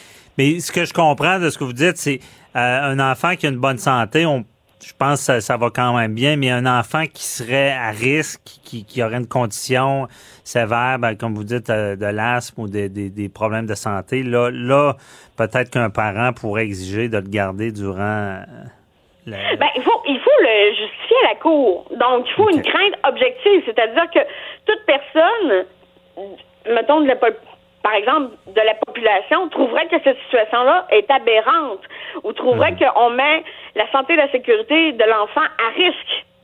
OK. Donc, il faut le plaider, il faut, il faut, il faut le démontrer. Il suffit pas de le dire. Je comprends. C'est pas seulement une crainte, il faut que ça soit réel, euh, sérieux, puis être capable de le prouver. Merci beaucoup, euh, Matt Sharon Otis, euh, de toute façon, euh, pour, pour ces éclaircissements, puis joyeuses fêtes à vous. Ça fait toujours plaisir. Joyeuses fêtes aussi. Au revoir. Bye bye. Restez avec nous. euh, retour, on parle avec. euh, vous voyez ce qui s'est passé en Suède. Tu sais, au début, la Suède euh, avait des, des mesures sans confinement, mais là, la Suède veut se doter d'une nouvelle loi pour contrer la pandémie. Ça semble que, ça va pas comme ils voulaient. Au final, à tout de suite. Avo- Avocat à la barre. Avec François-David Bernier. Des avocats qui jugent l'actualité tous les matins. La Suède est-il euh, un bon modèle pour la gestion de la pandémie de la COVID-19? On a vu au début, pour ceux qui n'ont pas suivi, euh, bon, ici, on le sait, euh, beaucoup de mesures sanitaires, beaucoup à travers le monde, euh, de fermeture de commerce, de mesures de distanciation, de masques. Et il y avait la Suède qui faisait les choses autrement qui euh, faisait appel à sa population à dire faites attention à votre santé, euh, mais on vous donnera pas de, de restrictions. Au début, c'était une gestion qui semblait bien aller. Euh, par la suite, ça a dégénéré un peu. Ben, ça a dégénéré, c'est un peu, c'est un peu euh, euh, drôle de dire ça, mais ça a dégénéré au point que c'est devenu comme le Québec est. Bon. Et euh, il y a eu beaucoup plus de cas. Et maintenant, ce qu'on apprend, c'est que hum, la Suède veut euh, se doter d'une nouvelle loi pour lutter contre la pandémie. Donc, ce que je comprends, nous, au Québec, on était équipés euh, d'avance. On euh, était dans le tiroir, on s'en servait pas trop. C'était la loi. C'est la loi sur la santé publique, comme je dis souvent, qui a des dents, qui donne des pouvoirs extraordinaires au gouvernement, comme on l'a vu, d'agir euh, allant même au- au-delà des droits et libertés personnelles euh, pour régler le problème de, de- de- des menaces de santé publique et dont l'état d'urgence sanitaire. À ce que je comprends rapidement, c'est que la Suède n'avait pas dans le tiroir cette loi-là comme nous, et là veulent cette loi-là pour se donner plus de pouvoir. On en parle avec Philippe Longchamp, enseignant à l'école bilingue Montessori de, de Lund en Suède. Bonjour, Monsieur Longchamp. Bonjour, Maître Bernier, ça va? Ça va très bien. Euh, merci de nous éclairer euh, ce matin. Qu'est-ce qui se passe? On a besoin d'une loi pour euh, se donner plus de pouvoir? Oui, ben, tout récemment, la ministre des Affaires sociales, Nela Hallgren, a justement suggéré une nouvelle loi ou de nouvelles régulations euh, ça inclut justement bon euh, euh, plus de restrictions sur le nombre de clients dans les commerces. Puis bon, ça, ça mhm. va dépendre de la superficie du commerce. Mais comme vous disiez dans votre introduction, la Suède ne peut pas, en temps de paix, justement, imposer ou restreindre les libertés de mouvement de la population. Donc, c'est pour ça, en fait, que l'Agence de santé publique, au départ, parlait seulement de recommandations. Et puis, mhm. euh, on comptait sur la population justement pour prendre la responsabilité, euh, d'être pragmatique. Et puis, bon, comme vous avez dit aussi, ça a bien fonctionné au départ. Mais euh, là, on se retrouve dans une situation où la deuxième vague nous frappe, nous frappe très, très fort. depuis le 23 décembre, il y a eu 205 nouveaux décès. Et puis, mhm. à l'heure actuelle, on a 338 personnes aux soins intensifs et puis 27 nouveaux cas depuis le 23 décembre. Donc, on voit vraiment que les mesures euh, très peu euh, euh, contraignante qu'on avait ici en Suède. bon, ça a fonctionné pour un bout de temps, mais maintenant, on n'a pas le choix. Là, je pense que les autorités doivent justement essayer d'aller de l'avant avec un nouveau projet de loi. OK. On veut pas que ça, ça dégénère d'autant plus. J'ai-tu bien compris que dans la journée, il y a 27 nouveaux cas? aux soins intensifs. OK, aux soins intensifs. beaucoup plus, oui, beaucoup, ben, parce qu'ici, on teste vraiment beaucoup. Euh, c'est très facile d'avoir un test et puis on a notre résultat via Internet euh, très rapidement. Donc, le mhm. nombre de tests fait en sorte qu'on détecte beaucoup de cas aussi. Et puis, on a même récemment détecté euh, un cas de, la nouvelle variante britannique. Ah oui, ah, ça, doit inquiéter, ça. Aussi. Oui, bien sûr. Parce que là, on sait que la propagation pourrait être plus rapide sans les mesures. Euh, mais Exactement. OK. Puis dans le fond, la, Suède n'avait pas cette loi sur la santé publique ou l'état d'urgence. C'était une loi plus euh, euh, en temps de guerre, ce que je comprends. Oui, exactement. Et puis, bon, ça permettait pas justement légalement au gouvernement de la, Suède d'imposer le même type de, de mesures contraignantes si on compare avec les pays voisins euh, comme la Finlande, la Norvège ou le Danemark, on voit qu'ils ont beaucoup mieux géré la crise que, que, les Suédois. Et malgré tout, je pense que la population suédoise s'est rangée en général derrière les recommandations de l'Agence de santé publique. Euh, Même euh, durant l'été, il y avait même une sorte, une forme d'arrogance, comme quoi, bon, les Suédois avaient raison, on avait fait le bon choix.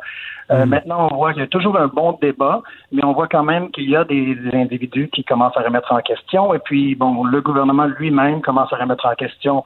Euh, alors, on a recommencé à fermer les frontières. Euh, on parle de justement commencer à donner des contraventions ou des amendes aux gens qui organisent des rassemblements de plus de huit personnes. Mais encore là, c'est juste encore des, des, recommandations. Ils n'ont pas le, le, le, mm-hmm. le support légal pour procéder à ça aussi peuvent pas y aller avec des sanctions pour les récalcitrants. Je pense que j'ai l'impression que je, je sais pas si c'est une idée que je me fais, j'ai l'impression qu'en Suède euh, euh, les gens sont peut-être moins euh, revendicateurs qu'au Québec. Là, je sais pas, peut-être plus qui suivent. Oui, il y a un aspect culturel. je pense que vous avez raison. Oui. Il y a un aspect culturel un peu différent. Et puis une, forme de pragmatisme nordique. Mais encore là, on voit la même chose dans les pays scandinaves voisins avec des résultats différents.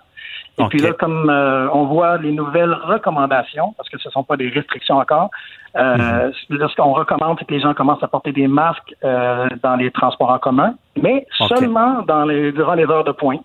Et puis en plus, on force les compagnies à fournir un masque si les gens n'en ont pas, donc pour pas les empêcher de voyager. Euh, Donc on responsabilise pas beaucoup le citoyen, mais on compte sur le, le citoyen suédois pour justement avoir une, une autodiscipline. Euh, par contre, là, il y a beaucoup de, de choses qui se passent aujourd'hui. Euh, parlant d'autodiscipline, il y a un nouveau scandale parce que le premier ministre Stéphane Löfven et ses gardes du corps ont été aperçus dans un centre d'achat à Stockholm deux jours après avoir fait un discours prônant l'autodiscipline et encourageant la population à avoir Ah. recours au confinement volontaire. Donc, il faut savoir prêcher par l'exemple. Donc, Ouais. ça, ça n'envoie pas le bon, le bon signal à la population. Et puis, il y a Mhm. même cinq autres ministres qui se sont fait euh, euh, filmer en train de- de- d'aller chercher des paquets, par exemple, au, euh, à la poste qui ne portaient pas de masque. Et puis, Oh, ça, ça masque fait mal à l'image. Faites ce que je dis, pas ce que je fais. Oh, effectivement. Exactement, Ouais. Et est-ce que est-ce que c'est découlant de ça qu'on parle on parle d'une loi ou c'est c'est pas lié à... Non, parce que c'est justement c'est les mêmes individus qui parlent d'une nouvelle loi qui se sont fait prendre. Donc, Aïe, aïe, c'est aïe. peu ironique. Ouais. C'est un peu ironique. Et puis bon, mais euh, les gens sont pleins de contradictions, mais euh, bon, il y a toujours la bonne nouvelle que la campagne de vaccination s'est amorcée ici dans l'équivalent Ok. des CHSLD. Et puis bon, on a attribué la première dose aux personnes âgées qui font partie du, du groupe à risque. Et puis là, la phase 2, aujourd'hui, ils ont annoncé que ça va inclure toutes les personnes de 70 ans et plus. Euh, donc, euh, normalement, ça, ça se passe relativement rapidement ici en Suède. On a une petite population de 10 millions d'habitants. Mhm. Et puis, euh, C'est une bonne nouvelle. mais est-ce que euh, est-ce que l'opposition, euh, est-ce qu'il y a un- au gouvernement là, pour cette mesure-là de la loi, est-ce qu'il y a une opposition qui est en place ou il semble se rallier derrière cette, cette décision-là de mettre une loi en vigueur? Euh, je m'excuse, j'ai juste perdu un peu le contact. Euh, j'ai Ouais, y a pas de problème. Oui, il n'y a pas de trouble, on est loin. Euh, je me demandais si euh, bon le gouvernement qui veut cette loi-là, euh, est-ce qu'il y a, il y a l'opposition, il y a une opposition à dire non, on ne veut pas ça parce que ça va restreindre les droits et libertés? Euh, historiquement, ça s'est pas fait. Est-ce qu'il y a une opposition en lien avec la loi?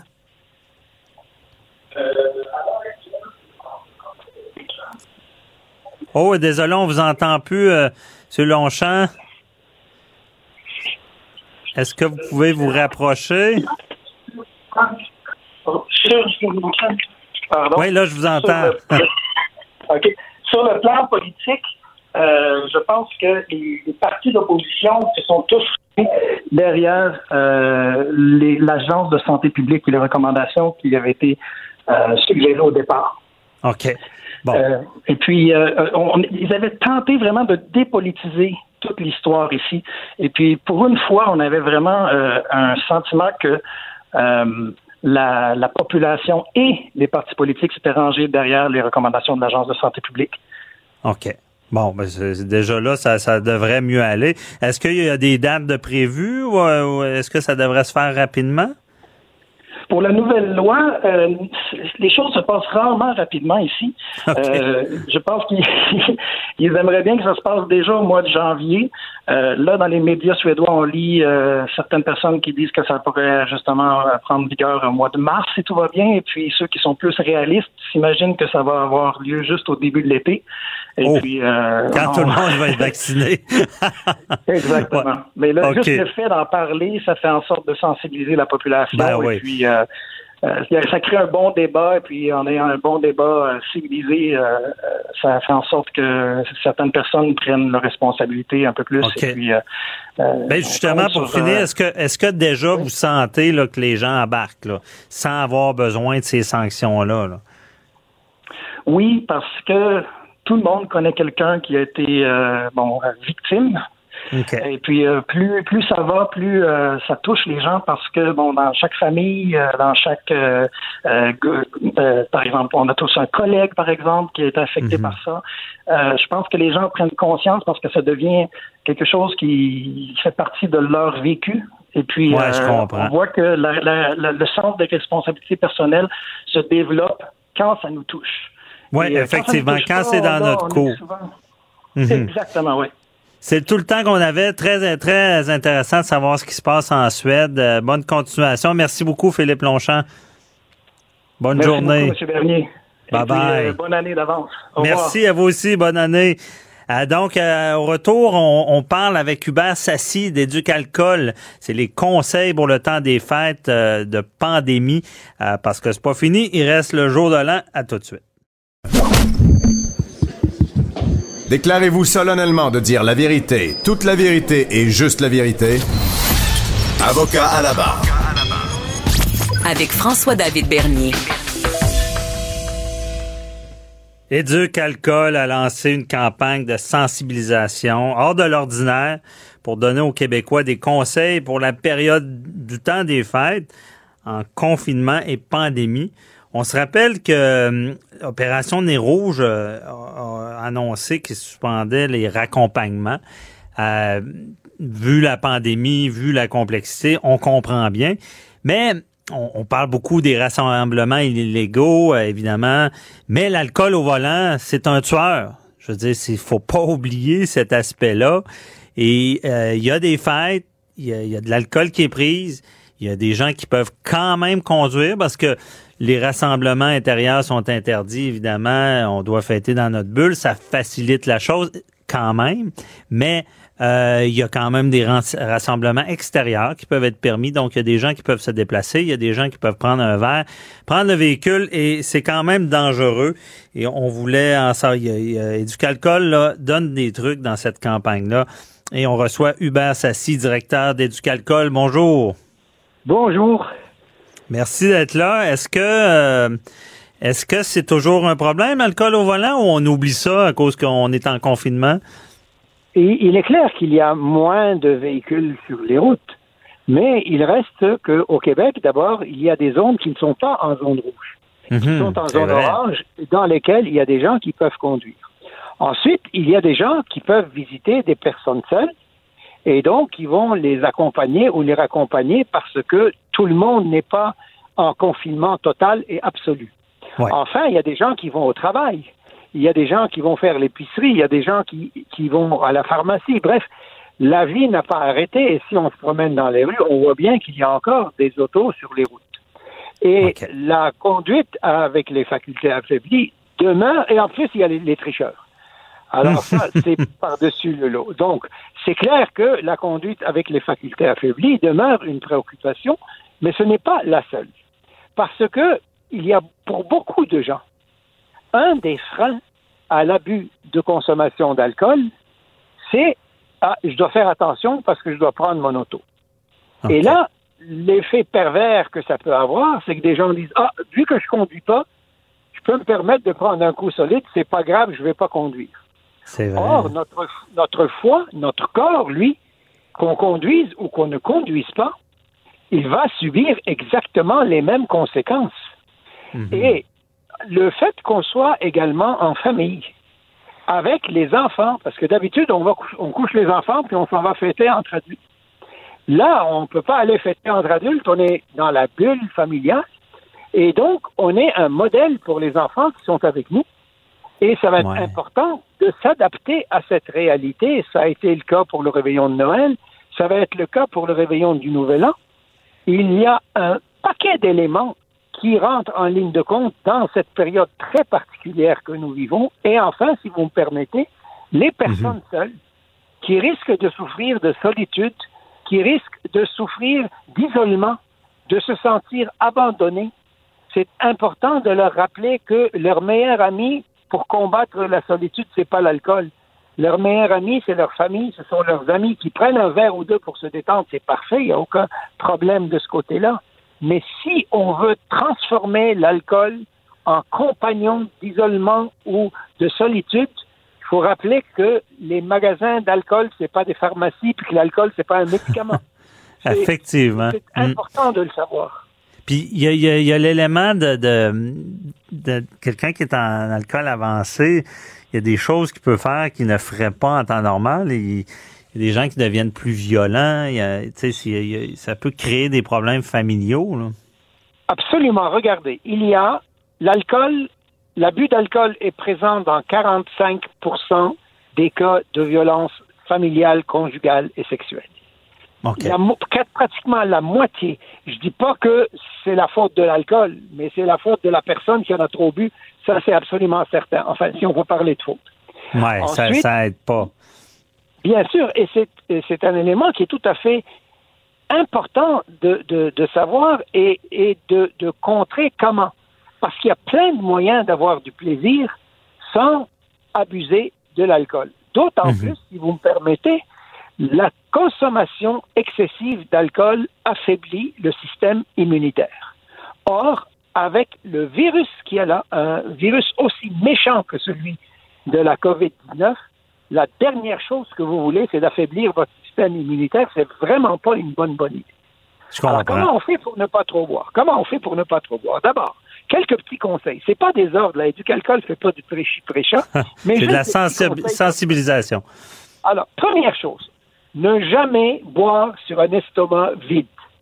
Mhm. Commencez par faire un petit fond de nourriture. Ça peut être des chips, des pretzels, des brocolis, l'entrée du repas, ce que vous voulez, mais ne, ne buvez pas sur un estomac vide parce que la nourriture que vous allez mettre dans votre estomac va ralentir l'ingestion de l'alcool et à ce moment-là, l'alcool va pénétrer plus lentement dans votre sang et vous allez en profiter davantage sans en avoir les effets rapidement. Deuxième c'est intéressant. Alternons un verre d'alcool, un verre d'eau, ou un verre d'alcool, un verre de boisson sans alcool. Et du Alcool a créé un site qui s'appelle alternalcool.com sur mhm. lequel il y a 120 recettes de cocktails sans alcool absolument délicieux. Ah ouais, 120. Pour les enfants. On peut en faire pour les enfants. Et ensuite, c'est très, très bon pour soi parce qu'ils ont un très, très bon goût. Il ne faut pas en abuser non plus trop parce qu'il y a du sucre là-dedans, puis trop de sucre, c'est pas bon non plus. Troisième. Puis euh, ce conseil-là est bon pour le lendemain aussi, parce qu'on a moins Absolument. Vous m'enlevez les mots de la bouche, parce que l'alcool, même si c'est un liquide, c'est un liquide qui déshydrate. Ça a l'air fou à dire, là, mais mhm. c'est un liquide qui a pour effet de déshydrater. Et quand on est déshydraté, ça donne le lendemain de veille le mal, du, le mal de bloc du lendemain matin, qui, lui, on en a pour quelques heures avant que ça passe. Alors, quand on alterne un verre d'alcool avec un verre de boisson sans alcool, à ce moment-là, on se réhydrate au fur et à mesure, on profite davantage de sa soirée, et le lendemain, on se sent toujours en forme. L'autre chose, buvez lentement. Je vous assure, votre verre ne va pas s'enfuir là.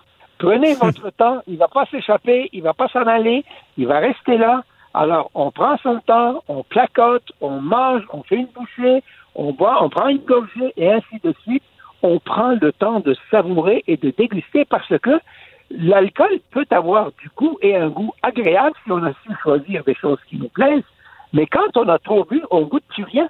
Et donc, on perd le plaisir de l'alcool et on tombe dans l'effet, qui est l'effet de buzz, l'espèce de sensation euphorique, mhm. qui, ma foi, est pas vraiment agréable. Oui, c'est vrai. C'est bon conseil. Alors, ah. nous, on a on, essaye de, de, de, de, par une campagne assez poussée, de dire, de donner tous ces conseils-là aux gens. D'ailleurs, vous savez, euh, ça a été, on a deux ministres, euh, la, la vice-première ministre, Mme Geneviève Bigot, qui est ministre de la Sécurité publique, et le ministre des Transports, M. Bonardel, qui tous les deux nous ont donné de l'argent une partie de financement de cette campagne, ils l'ont trouvée tellement bonne, puis on dit l'idée est tellement bonne qu'à même notre enveloppe discrétionnaire, chacun des deux nous ont donné une petite somme qui nous a permis, au lieu d'arrêter la campagne euh, entre Noël et le jour de l'an, on va pouvoir la faire du, 30, du 20 décembre au 31 janvier sans arrêt. Puis je vous avoue que pour Éducalcool, c'est vraiment une belle reconnaissance que deux ministres à qui, honnêtement, euh, on, ne les a pas suppliés ni rien du tout, de leur initiative ont choisi de nous aider dans ça. On en est vraiment très content puis très reconnaissant aussi. Ben oui, c'est pour une bonne cause, euh, parce que sur votre site, il y a, toutes sortes de conseils euh, qui, qui, sont très, très euh, intéressants et pratiques. Là. comme j'en vois un, l'alcool, c'est comme le sexe. Non, c'est non. Tu sais, c'est quelqu'un ben si on offre un verre, la personne dit non, essayez pas de le convaincre non plus. C'est un ben choix qui lui appartient. Absolument. Vous savez comment c'est. Hein? Moi, il m'arrive, nous, on dit aux gens, là, il ne faut pas boire tous les jours. Mhm. Donc, qu'il y ait au moins une, mais idéalement deux jours par semaine où on ne boit pas d'alcool. Parfait. Alors, des fois, quand quelqu'un ne veut pas boire d'alcool, la première question qu'il voit, ben pourquoi? Es-tu malade? Qu'est-ce qui se passe? Pourquoi quelqu'un qui ne veut pas boire d'alcool un soir, il faut absolument qu'il soit malade ou qu'il aille mal, ou qu'il se passe quelque chose chez lui? Et moi, pour rigoler, parce que des fois, je dis, ben, juste, j'ai pas envie, c'est tout. Aujourd'hui, ça me tente pas. Ou bien, aujourd'hui, c'est une journée sans alcool pour moi, puis je, je bois pas aujourd'hui, point final. Puis il m'arrive même des fois de choisir le samedi pour pas boire, juste pour avoir la capacité de me dire, eh ben, Hiver, tu es capable de résister, t'es pas, t'es pas sujet, t'es pas soumis à l'alcool, c'est pas lui le boss, c'est toi. C'est vrai, c'est pas une dépendance. Ouais, et quand quelqu'un m'écœure un peu trop, il dit Pourquoi tu veux pas boire? Je réponds Parce que je suis enceinte. Malheureusement, je peux pas boire. Fait que là, il voit bien, la personne qui veut insister voit bien que ça n'a pas de bon sens de poser cette question-là. Vous savez, quand quelqu'un accepte de boire, là, on lui demande pas pourquoi il veut boire. Pourquoi les gens qui veulent pas boire, il faut leur demander, ils doivent se justifier, puis il faut leur demander absolument pourquoi. Il n'y a pas de pourquoi, juste ça me tente pas, au final. Ben ouais, ça, j'avoue que c'est une mauvaise habitude. Euh, faut pré... quand ben là on n'a pas d'invité en ce moment, mais je veux dire, faut prévoir d'autres sortes de, comme vous le dites, il y a beaucoup de cocktails sans alcool qui goûtent bon. Euh, un autre élément là qu'il faut parler parce que euh, il y a la campagne, mais il y a aussi toute la situation pandémique qui j'avais en entrevue le docteur Belliveau plus tôt qui disait bon, il va y avoir des, des, conséquences que les gens ont tendance vu l'incertitude à, boire plus. Faut, faut se rappeler l'alcool, c'est c'est pas euh, l'alcool est, est un élément dépresseur. Je veux dire, plus on boit, plus on va être déprimé au final. Ça nous fait du bien sur le coup, mais le lendemain, ça va euh, encore plus mal. Exactement. Si on, si on boit trop, euh, vous avez vous avez parfaitement raison. À partir du moment, l'alcool, ça détend, mhm. ça désinhibe. Au 1, 2 verres, disons 3, ça peut aller. Après, ça fait exactement l'effet contraire de celui que l'on recherche si on veut se détendre. Ça procure une détente. Ça procure une détente au début. C'est comme pour le sommeil. Si vous prenez un verre ou deux, ça améliore la qualité de votre sommeil. C'est vrai, vous connaissez la chanson Le bon vin m'endort, mais l'amour me réveille. Par contre, si vous buvez trop, c'est vrai que ça va vous assommer et vous allez dormir comme une souche une heure et demie de temps. Au bout d'une heure et demie, ça va faire exactement l'effet contraire. Et là, vous allez passer une nuit tout à fait épouvantable parce que vous allez vous être déshydraté, vous allez cogner, euh, la tête va cogner par en dedans, ça va, ça va être extrêmement désagréable. Donc, c'est vrai que l'alcool permet de s'endormir quand on en boit trop, mais une heure et demie de temps, c'est tout, le premier cycle du sommeil. Passer le premier cycle du sommeil, c'est terminé, vous allez passer une nuit absolument infecte. Ouais. D'où, effectivement, moi, je pense souvent à, votre slogan qui est tellement populaire, la modération, bien meilleur goût. Euh, c'est que c'est ça. C'est dès qu'on va dans l'abus, le lendemain, on, on se sent pas bien. On, va payer euh, pour. On va payer pour. C'est clair. Écoutez, vous avez parlé des gens qui ont augmenté leur consommation d'alcool. Nous, on les a les données. Hein. On fait des sondages à tous les mois pour savoir où est-ce qu'on en est rendu. Vous savez, les Québécois, en règle générale, dans leur grande majorité, ils se comportent de manière extrêmement raisonnable et responsable. Vous savez, les mhm. deux tiers des Québécois n'ont pas bronché dans leur consommation d'alcool. Ils boivent ni plus ni moins qu'avant. 13 ils boivent moins depuis le début de la pandémie et 18% boivent plus. Maintenant, boire moins ou boire plus, ça ne dit pas tout. Pourquoi? Parce que si moi, je bois trois verres par semaine, et quand bien même je double ma consommation à six verres par semaine, j'ai augmenté ma consommation, mais je suis tout à fait dans les limites recommandées. Par contre, si je bois 35 verres, même si je diminue à 25, ça reste quand même pas mal trop. Et donc, il ne suffit pas de demander si oui ou non on a augmenté ou diminué, mais il faut savoir est-ce qu'on respecte plus ou moins les limites de consommation recommandées?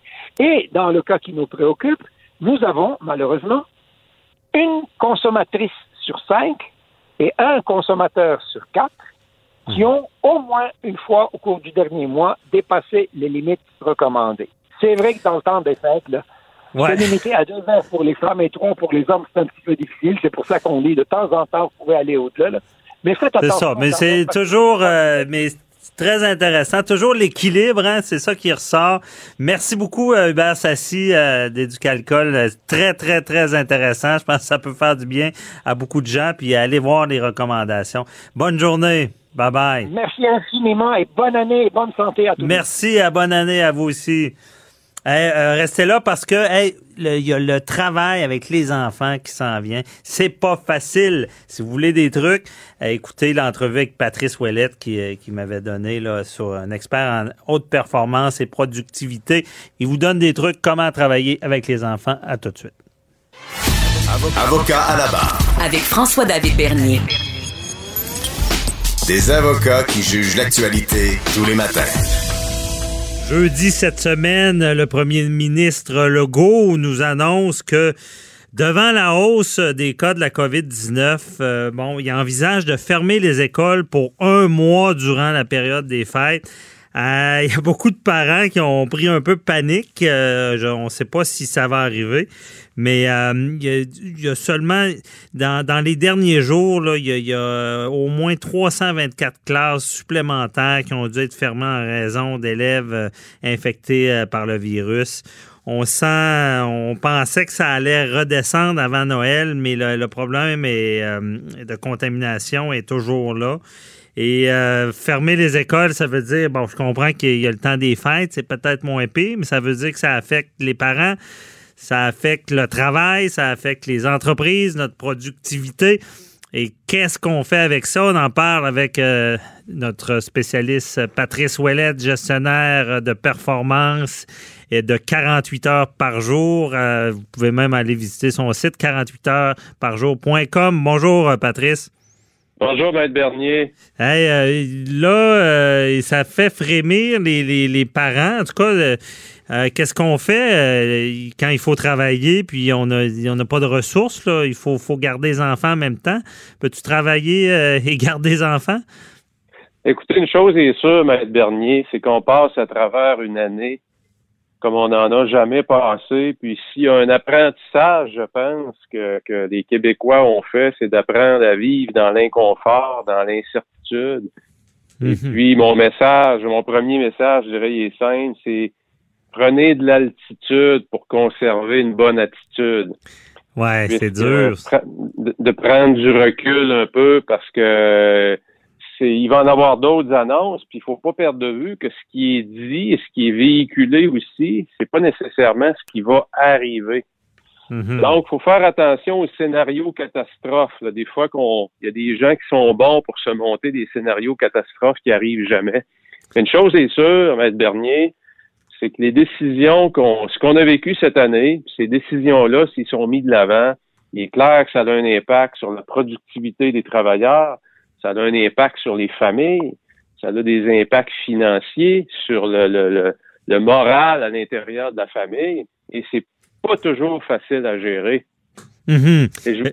mais, là, les gens sont comme tannés. Ben, je comprends que tout le monde comprend qu'il y a la sécurité, mais euh, on a l'impression que euh, c'est ça arrête pas là parce que les, les euh, pour le travail c'est difficile. Puis on voit aussi cette semaine dans l'actualité là, il y a une mise à jour économique. On parle de, 30 milliards de, déficit sur trois ans. Euh, ça ira pas bien tantôt, j'imagine. Euh, s'ils ferment les écoles ben, en Noël, puis s'ils referment plus tard, le monde ne peut pas travailler, on est déjà en télétravail. Est-ce que tout ça nous mène vers un mur là, sur avec les entreprises? Écoutez, c'est ça qui est toujours inquiétant. C'est pour ça que je répète toujours aux gens, on va travailler sur les choses qu'on contrôle, puis on va essayer de mettre de côté, de dresser un mur entre ce qu'on contrôle pas et ce qu'on contrôle. Et je vais vous donner ici une stratégie pour le parent qui doit travailler de la maison avec ce soit des adolescents ou parfois des enfants plus jeunes et toute la cellule familiale est à la maison. Et pendant ce temps-là, ben, il y a des parents qui doivent aussi produire parce qu'ils sont aussi payés. Ils mhm. sont payés, sur, sont sur le, le, le, payroll, comme on dit, d'une entreprise. Et la première chose que je vous dirais qui est très, très, très visuelle, qui fonctionne bien avec les jeunes enfants et avec les adolescents également quand ils sont à la maison, c'est évidemment, j'imagine que vous avez peut-être une pièce qui est réservée pour bureau à la maison ou encore, comme bien des gens, c'est fait dans la chambre à coucher, qui a été modifié un petit peu avec une table pour pouvoir être isolé un peu parce que c'est fondamental. On peut pas faire ça sur la table de la cuisine. Ben, c'est de mhm. travailler avec les codes de couleur. Le gouvernement le fait pourquoi? Parce qu'ils savent très bien que c'est visuel, ça fonctionne bien. Donc, vous avez trois codes de couleur. Zone verte, c'est quand il y a euh, une feuille verte d'accrocher. Il y a des beaux post-it qui sont gros, là. Il y en a des Mhm. rouges, il y en a des verts et il y en a des jaunes. Donc, vous allez vous acheter les trois couleurs de post-it. Et quand le post-it vert est collé sur la porte, ça veut dire que les enfants peuvent rentrer et vous déranger. Ils sont OK. dans la zone d'ouverture. On travaille, mais on n'a pas besoin de ce- cette concentration-là. là. Exactement, parce qu'il y a des moments dans notre travail, comme travailleur, exemple, pendant qu'on fait des courriels, est-ce qu'on peut permettre aux enfants de venir nous voir parce qu'ils ont un besoin quelconque? Absolument. Il y a des moments, par contre, ce que moi j'appelle les zones rouges. Les zones rouges, c'est quoi? C'est que pour aucune considération, vous pouvez être dérangé. Vous êtes en meeting, en meeting Zoom, vous faites ça de la maison, c'est un meeting important, il y a des décisions qui se prennent là, il y a des discussions qui ont lieu, il y a des informations qui circulent, qui sont confidentielles. Vous voulez pas avoir les enfants qui se promènent puis qui passent en arrière-plan. Mhm. Donc, la zone rouge, elle doit être, il y a de l'éducation à faire auprès de vos ados, il y a de l'éducation à faire auprès de vos jeunes enfants pour leur expliquer que quand papa puis maman, il y a une affiche zone rouge sur la porte, tu ne peux pas rentrer. OK. Très bonne idée. Et, et il faut, je vous le dis, là, les parents, là, faut être très strict là-dessus. faut être très strict et quand c'est pas respecté, il faut qu'il y ait des conséquences. Parce que votre zone rouge, c'est la zone où vous allez parfois, pour certaines personnes, garder votre emploi ou la perdre. Donc, prenez pas ça à la légère. C'est vrai. Il y a des gens qui ont de la difficulté à s'adapter en travaillant de la maison. Ben, donnez-vous des chances de réussir aussi. Mhm. La zone jaune, la zone jaune, c'est la zone où s'il y a quelque chose d'important, tu peux venir déranger papa ou maman. OK. Donc, ça permet à éduquer l'enfant sur son jugement aussi. Parce que le rouge et le vert, pour un enfant, c'est pas dur à comprendre. Le jaune, ça fait appel au jugement de l'enfant.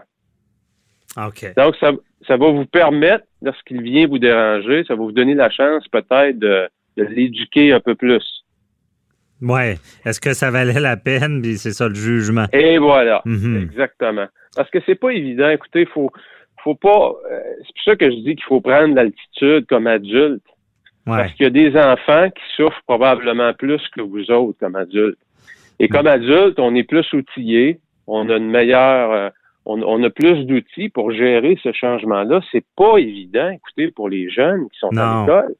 Parce que là, je sais que tu as deux autres conseils. Ben, tu peux peut-être y aller, mais j'ai une question de pi- piège après. Oui. Vas-y Ben, sur les deux autres conseils. Le- L'autre conseil très rapide, c'est très simple et pourtant tellement fondamental, planifiez vos repas.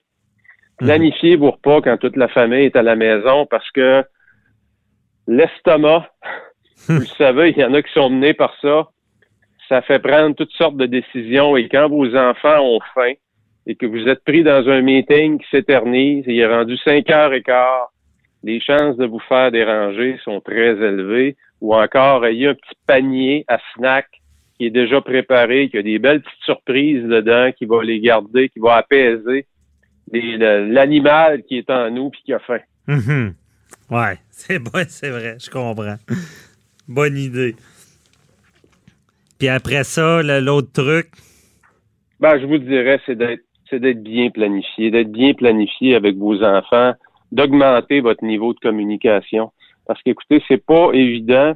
Quand on pense au peuple japonais qui vit dans des, on va à Tokyo, ils vivent dans des petites pièces à 4 et à 5. Mhm. Ils ont appris l'art du respect, l'art de mieux communiquer entre euh, pour, pour, pour qu'il y ait une meilleure chimie dans la famille, parce que c'est pas un environnement dans lequel on est habitué.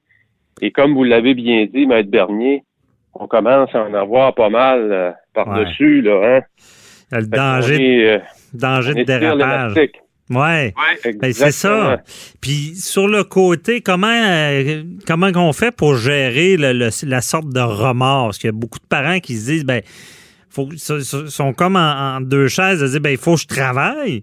Mais là, leurs enfants, la, la chair de leur chair est là, puis ils se disent, ben, c'est ben, pas correct, je le laisse sur sa tablette, je le laisse jouer à ses jeux vidéo, je devrais, il devrait faire des activités. Euh, comment qu'on on gère ça? Moi, je pense que présentement, Maître Bernier, donnez-vous des chances de réussir.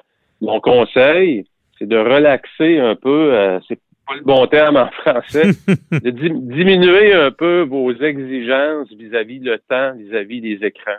Donnez, donnez, une chance à vos enfants de peut-être en avoir un petit peu plus. Parce que la situation l'exige. Écoutez, plus on est en mode contrôle à l'intérieur de nos foyers, plus on ajoute de la pression au contrôle qui est déjà exercé par le gouvernement sur la société. Mm-hmm. Donc, si vous en rajoutez par-dessus, ça va faire quoi? C'est comme un presto, hein? La pression va juste monter, puis à un moment donné, ça devient dangereux. Donc, votre rôle comme parent, c'est de diminuer la pression et non pas d'en créer davantage. Il faut choisir ses batailles, comme on dit. C'est, ouais, effectivement, c'est peut-être pas Exactement. le temps. Mhm. En perdant pas de vue que les décisions que vous prenez là, si comme parent, pour vous, le temps passé devant les écrans, c'est une valeur importante qui en passe pas trop. La décision que vous prenez de donner un peu plus de permission là-dedans, d'être plus permissif, c'est temporaire. C'est pour faire face à cette situation-là qu'on vit. Donc, ça va revenir à la normale à un moment donné. Mm Faut pas le perdre de vue, ça aussi. Faut, faut déjà les, les avertir de ça. On, on, permet plus, vu la situation. C'est vrai que c'est quand même impressionnant. Euh, J'ai des jeunes aussi, et comment ils comprennent qu'il y a des règles établies, c'est ça, temporairement. Là. Euh, ah oui, absolument. OK. Non, c'est des bons conseils parce que je suis beaucoup, euh, j'ai senti autour de moi et euh, il y a beaucoup d'angoisse euh, à ça, parce que c'est ça, c'est le dilemme en, en s'occuper de ses enfants, il n'y a pas d'école, puis de, de pouvoir de, de, garder son travail, de pouvoir travailler. Mais je pense je que. Dirais, ouais, ouais vas-y, vas-y. Je, je, je, vous dirais, Maître Bernier, aussi même à l'intérieur des familles, j'ai trois, j'ai trois jeunes adultes, trois mm -hmm. jeunes enfants, ados. Puis ma fille, qui est très, très, très studieuse, elle, ça lui fait de quoi de pas pouvoir travailler plus, de pouvoir plus ses, de pouvoir voir plus ses profs, alors ouais. que mes deux gars, ça fait leur affaire. hein? Fait faut aussi comprendre que l'enfant vit sa détresse de façon différente aussi. Ah, c'est bon. Bon, ben, pourrait enseigner aux deux autres. Ça serait peut-être une solution. On va prendre l'expérience de professeur. hey, merci beaucoup, euh, Patrice Ouellette. Euh, on te suit sur 48 heures par jour. Toujours apprécié dans ces temps de crise. C'est ce genre de conseils-là. Bonne journée. Plaisir, bye bye. Merci. Vous écoutez Avocat à la barre. Entrez dans les coulisses de la justice. Préparez vos questions. Cube Radio vous offre les services juridiques d'avocats sans frais d'honoraires. Appelez ou textez. 187 Cube Radio. Cube, Cube Radio. 1877 827 2346. En fin d'année, euh, toutes sortes de compilations intéressantes. Et il y en a une qui a vraiment intéressé Avocat à la barre. C'est la compilation euh, des criminels les plus imbéciles de cette année. Euh, bon, que ce soit la distraction, le manque de jugement, il y, il y, a, beaucoup de suspects qui ont peu futé, qui ont facilité le travail des policiers en 2020. Euh, malgré que toute l'attention euh, était sur la COVID-19, ça n'empêche pas que ces criminels-là euh, ressortent du lot par leur imbécil imbécilité à commettre un crime. Et on en parle avec Antoine Lacroix, journaliste Journal de Montréal de Québec, qui a écrit ce, cet article-là qui va nous en faire part. Bonjour. Bonjour. Donc, une belle compilation. Euh, euh, ça, ça, nous intéresse. C'est qui le, notre, notre premier criminel imbécile? Oui, ben c'est ça. Ça fait trois ans que je m'amuse à faire la, cette compilation-là. Puis, il y a eu plusieurs cas là, au cours de l'année qui, qui, qui, sont venus qui sont venus nous étonner. Là. Ouais. Puis, le, le, premier qui est un des un de ceux qui m'a fait beaucoup rire, là, c'est un homme là, dans l'anneau d'hier qui euh, a décidé qu'il faisait des rénovations, mais finalement, il a, lui a décidé de qu'il utilisait des portes et des fenêtres de, qui est allé voler sur des chantiers de construction. Euh, okay. des, des, C'était juste à côté de chez lui, là, donc euh, euh, la, la, la, police a, fait une enquête, puis ils ont remarqué que les portes et fenêtres étaient posées sa maison. Fait que euh, finalement, le monsieur s'est ramassé plus de portes et fenêtres parce qu'ils ont tous saisi là, le, le stock qui a été volé. Ouais, c'est pas trop fort de penser qu'on on remarquerait pas ça, surtout si euh, le chantier était proche de chez lui. Ouais, pas trop une bonne ouais. note là-dessus. Euh, il y, aura des sanctions. Là, c'est pas la, c'est pas la prison à vie, on s'entend, mais c'est, c'est pas euh, c'est pas le crime du siècle. Et euh, ensuite de ça, il y a des fraudeurs et des menteurs. Oui, ben c'est ça. Il y a, c'est un, c'est un, c'est un fraudeur qui s'est présenté devant le juge. Tu sais, les juges, on entend souvent des, des, des vertes et des pommures. Euh, ben là, lui, euh, il est allé pré- témoigner devant le juge pour se défendre, mais son témoignage a vraiment pas été euh, très reluisant. Là, fait que le, le, le, le juge a qualifié le tout là, de- d'un tissu de mensonge. Là, je vais le citer. Là. Son témoignage était une série sans fin de mensonges. A une limite aux mensonges qu'un juge peut entendre? Cet homme est dangereux. euh, a écrit là, le, le juge Salvatore Marcia à, à, à propos d'un fraudeur. Euh, fait que c'est c'est pas souvent qu'on entend des juges être aussi durs là, à l'endroit de de- de- de- d'accusés. Mais là, euh, cette fois-ci, le juge a jugé nécessaire là, après tout ce qu'est-ce qu'il a entendu là. C'était une insulte à son intelligence, à ce que je vois là. C'était, euh, euh, on lui a donné, ouais, lui a donné une peine exemplaire, remboursement aux victimes de 800 000 dollars. Euh, pas cru, puis c'est sûr que de, de mentir aux juges, c'est jamais une bonne idée. On, on, on, on y pense pas, mais les juges, c'est des spécialistes, c'est des détecteurs de mensonges. Ils font ça à longueur de journée, voir si les gens sont crédibles, euh, s'ils mentent ou pas. Donc, euh, ça y aura coûté plus cher parce que la peine exemplaire, euh, exemplaire là, pas évident. Euh, ensuite, une autre nouvelle intéressante, c'est un agresseur qui était pas gêné. Oui, ben on- je, disais que les juges en, en entendent, mais là, dans ce cas-ci, le juge en a vu. Euh, en fait, il, a- il a refusé de voir. C'est un, accusé euh, qui, euh, pour prouver son innocence, là, a voulu euh, montrer une photo de, de son, de son membre. et le juge a refusé cette offre-là. Euh, puis euh, finalement, là, il l'a euh, il l'a condamné à quatre ans de prison. Là, puis euh, ça faisait pas l'affaire de l'accusé qui euh, s'est mis à insulter l'une de ses victimes euh, même. Fait que c'est pas pas le plus brillant ici. C'était pas reluisant. C'est ça, lui, il a dit, c'est pas moi, puis même, puis là, il était trop tard, je pense que c'était après le procès, il, a dit, il voulait montrer une photo de son sexe pour se disculper. C'est pas comme ça que ça fonctionne. Euh, c'est sûr, pour les victimes, là, ça, ça- je me rappelle, euh, j'avais suivi ça, c'était pas évident pour la victime. euh, parce que c'est ça, il s'est mis à l'insulter par la suite. Là. Donc, Ouais. euh, pas une bonne idée. Euh, une autre histoire, c'est il blâme le chat pour des blessures graves. C'est la faute du chat. Oui, C'est quoi ben, cette histoire-là? c'est- là, cette fois-ci, pour euh, essayer de d'expliquer la situation, là, euh, le- c'est un père de famille qui a grièvement blessé son, son enfant de seulement huit semaines, qui euh, pas capable de d'avouer ses torts. Lui, il a blâmé le chat pour euh, expliquer les blessures. Évidemment, le, le, le juge l'a pas cru et euh, finalement, euh, ça, il a été condamné euh, après avoir valoir ces arguments-là, pas, pas, les, pas les meilleurs. Ah non, c'est ça, il l'a pas cru non plus. Euh, je ne sais pas quel genre, j'ai pas suivi cette cause-là, je ne sais pas quel genre de, de blessure, mais c'est, certain que c'est pas euh, si c'est pas des, des blessures apparentées à un chat. Par contre, il faut comprendre que dans ce domaine-là, j'ai vu des choses, c'est déjà arrivé des gens qui arrivent, euh, ça, il faut, faut être très vigilant pour la violence sur ces, ces, ces jeunes bambins-là, mais c'est déjà arrivé euh, des accidents qui arrivent, puis la personne est accusée ou blâmée euh, d'avoir commis un geste et, et finalement on se rend compte que c'était d'autres choses. Ça pourrait arriver, mais j'imagine que, là, que le juge a vu que c'était pas du tout des, des blessures là, qui, qui, qui venaient de griffes de chat. Euh, certainement pas une bonne idée de dire ça si c'est pas vrai. Euh, ensuite, euh, bon, il y a quelqu'un qui, qui avait rien compris.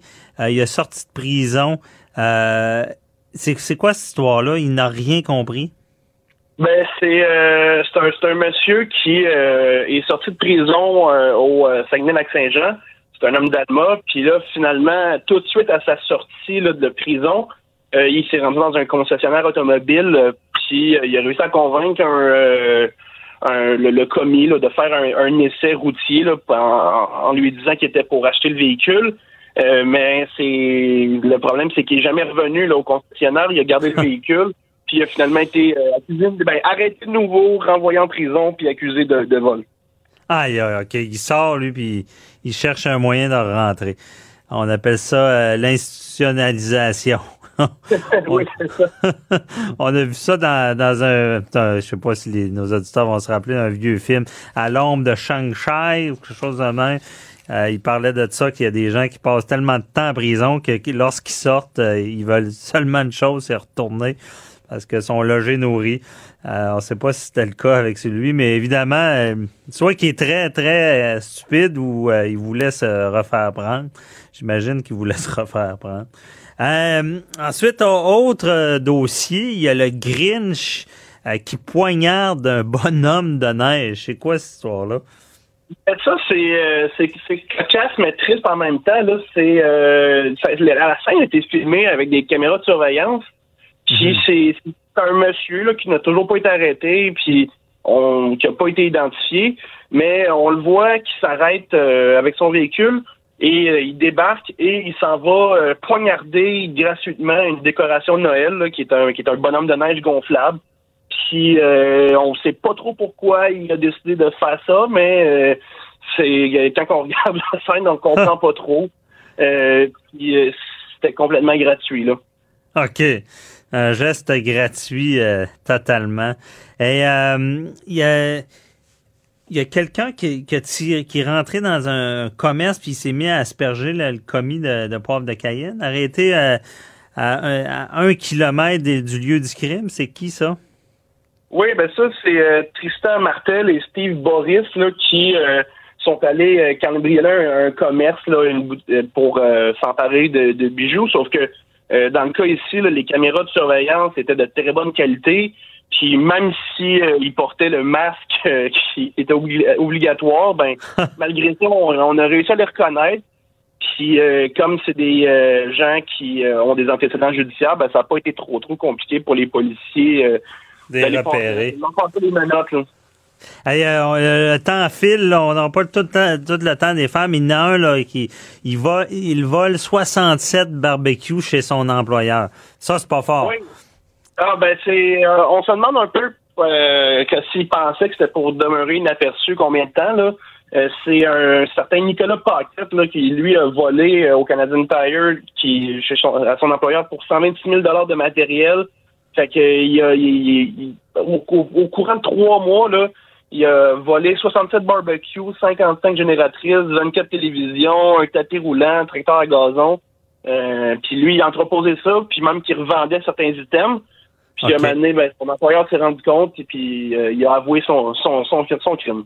Évidemment. Hey, en 10 secondes, il y en a un qui, qui commet un vol, puis il, présente, il donne sa carte d'affaires. Oui, euh, ben, il y avait écrit un petit message euh, à la commis de, de, la banque, hold up, euh, beaucoup de cash, silence. Sauf que sur le petit papier qui avait griffonné ça, ben, c'était sa carte d'affaires personnelle là, comme homme à tout faire. Fait que les... est bonne. On, se laisse là-dessus. Elle est très bonne, celle-là. Ça, ça, c'est vraiment pas fort. Merci beaucoup, Antoine Lacroix. C'est très intéressant comme chronique. J'invite les gens à aller vous lire dans le Journal de Montréal de Québec. Euh, bonne fin de journée. Bonne bye Bye. C'est tout pour nous déjà. Euh, et euh, merci à l'équipe, Achille Moinet, Frédéric Moncor, Hugo Veilleux à la recherche, Mathieu Boulet. Et on se retrouve demain à la même heure, même poste. Bye bye. Cube Radio.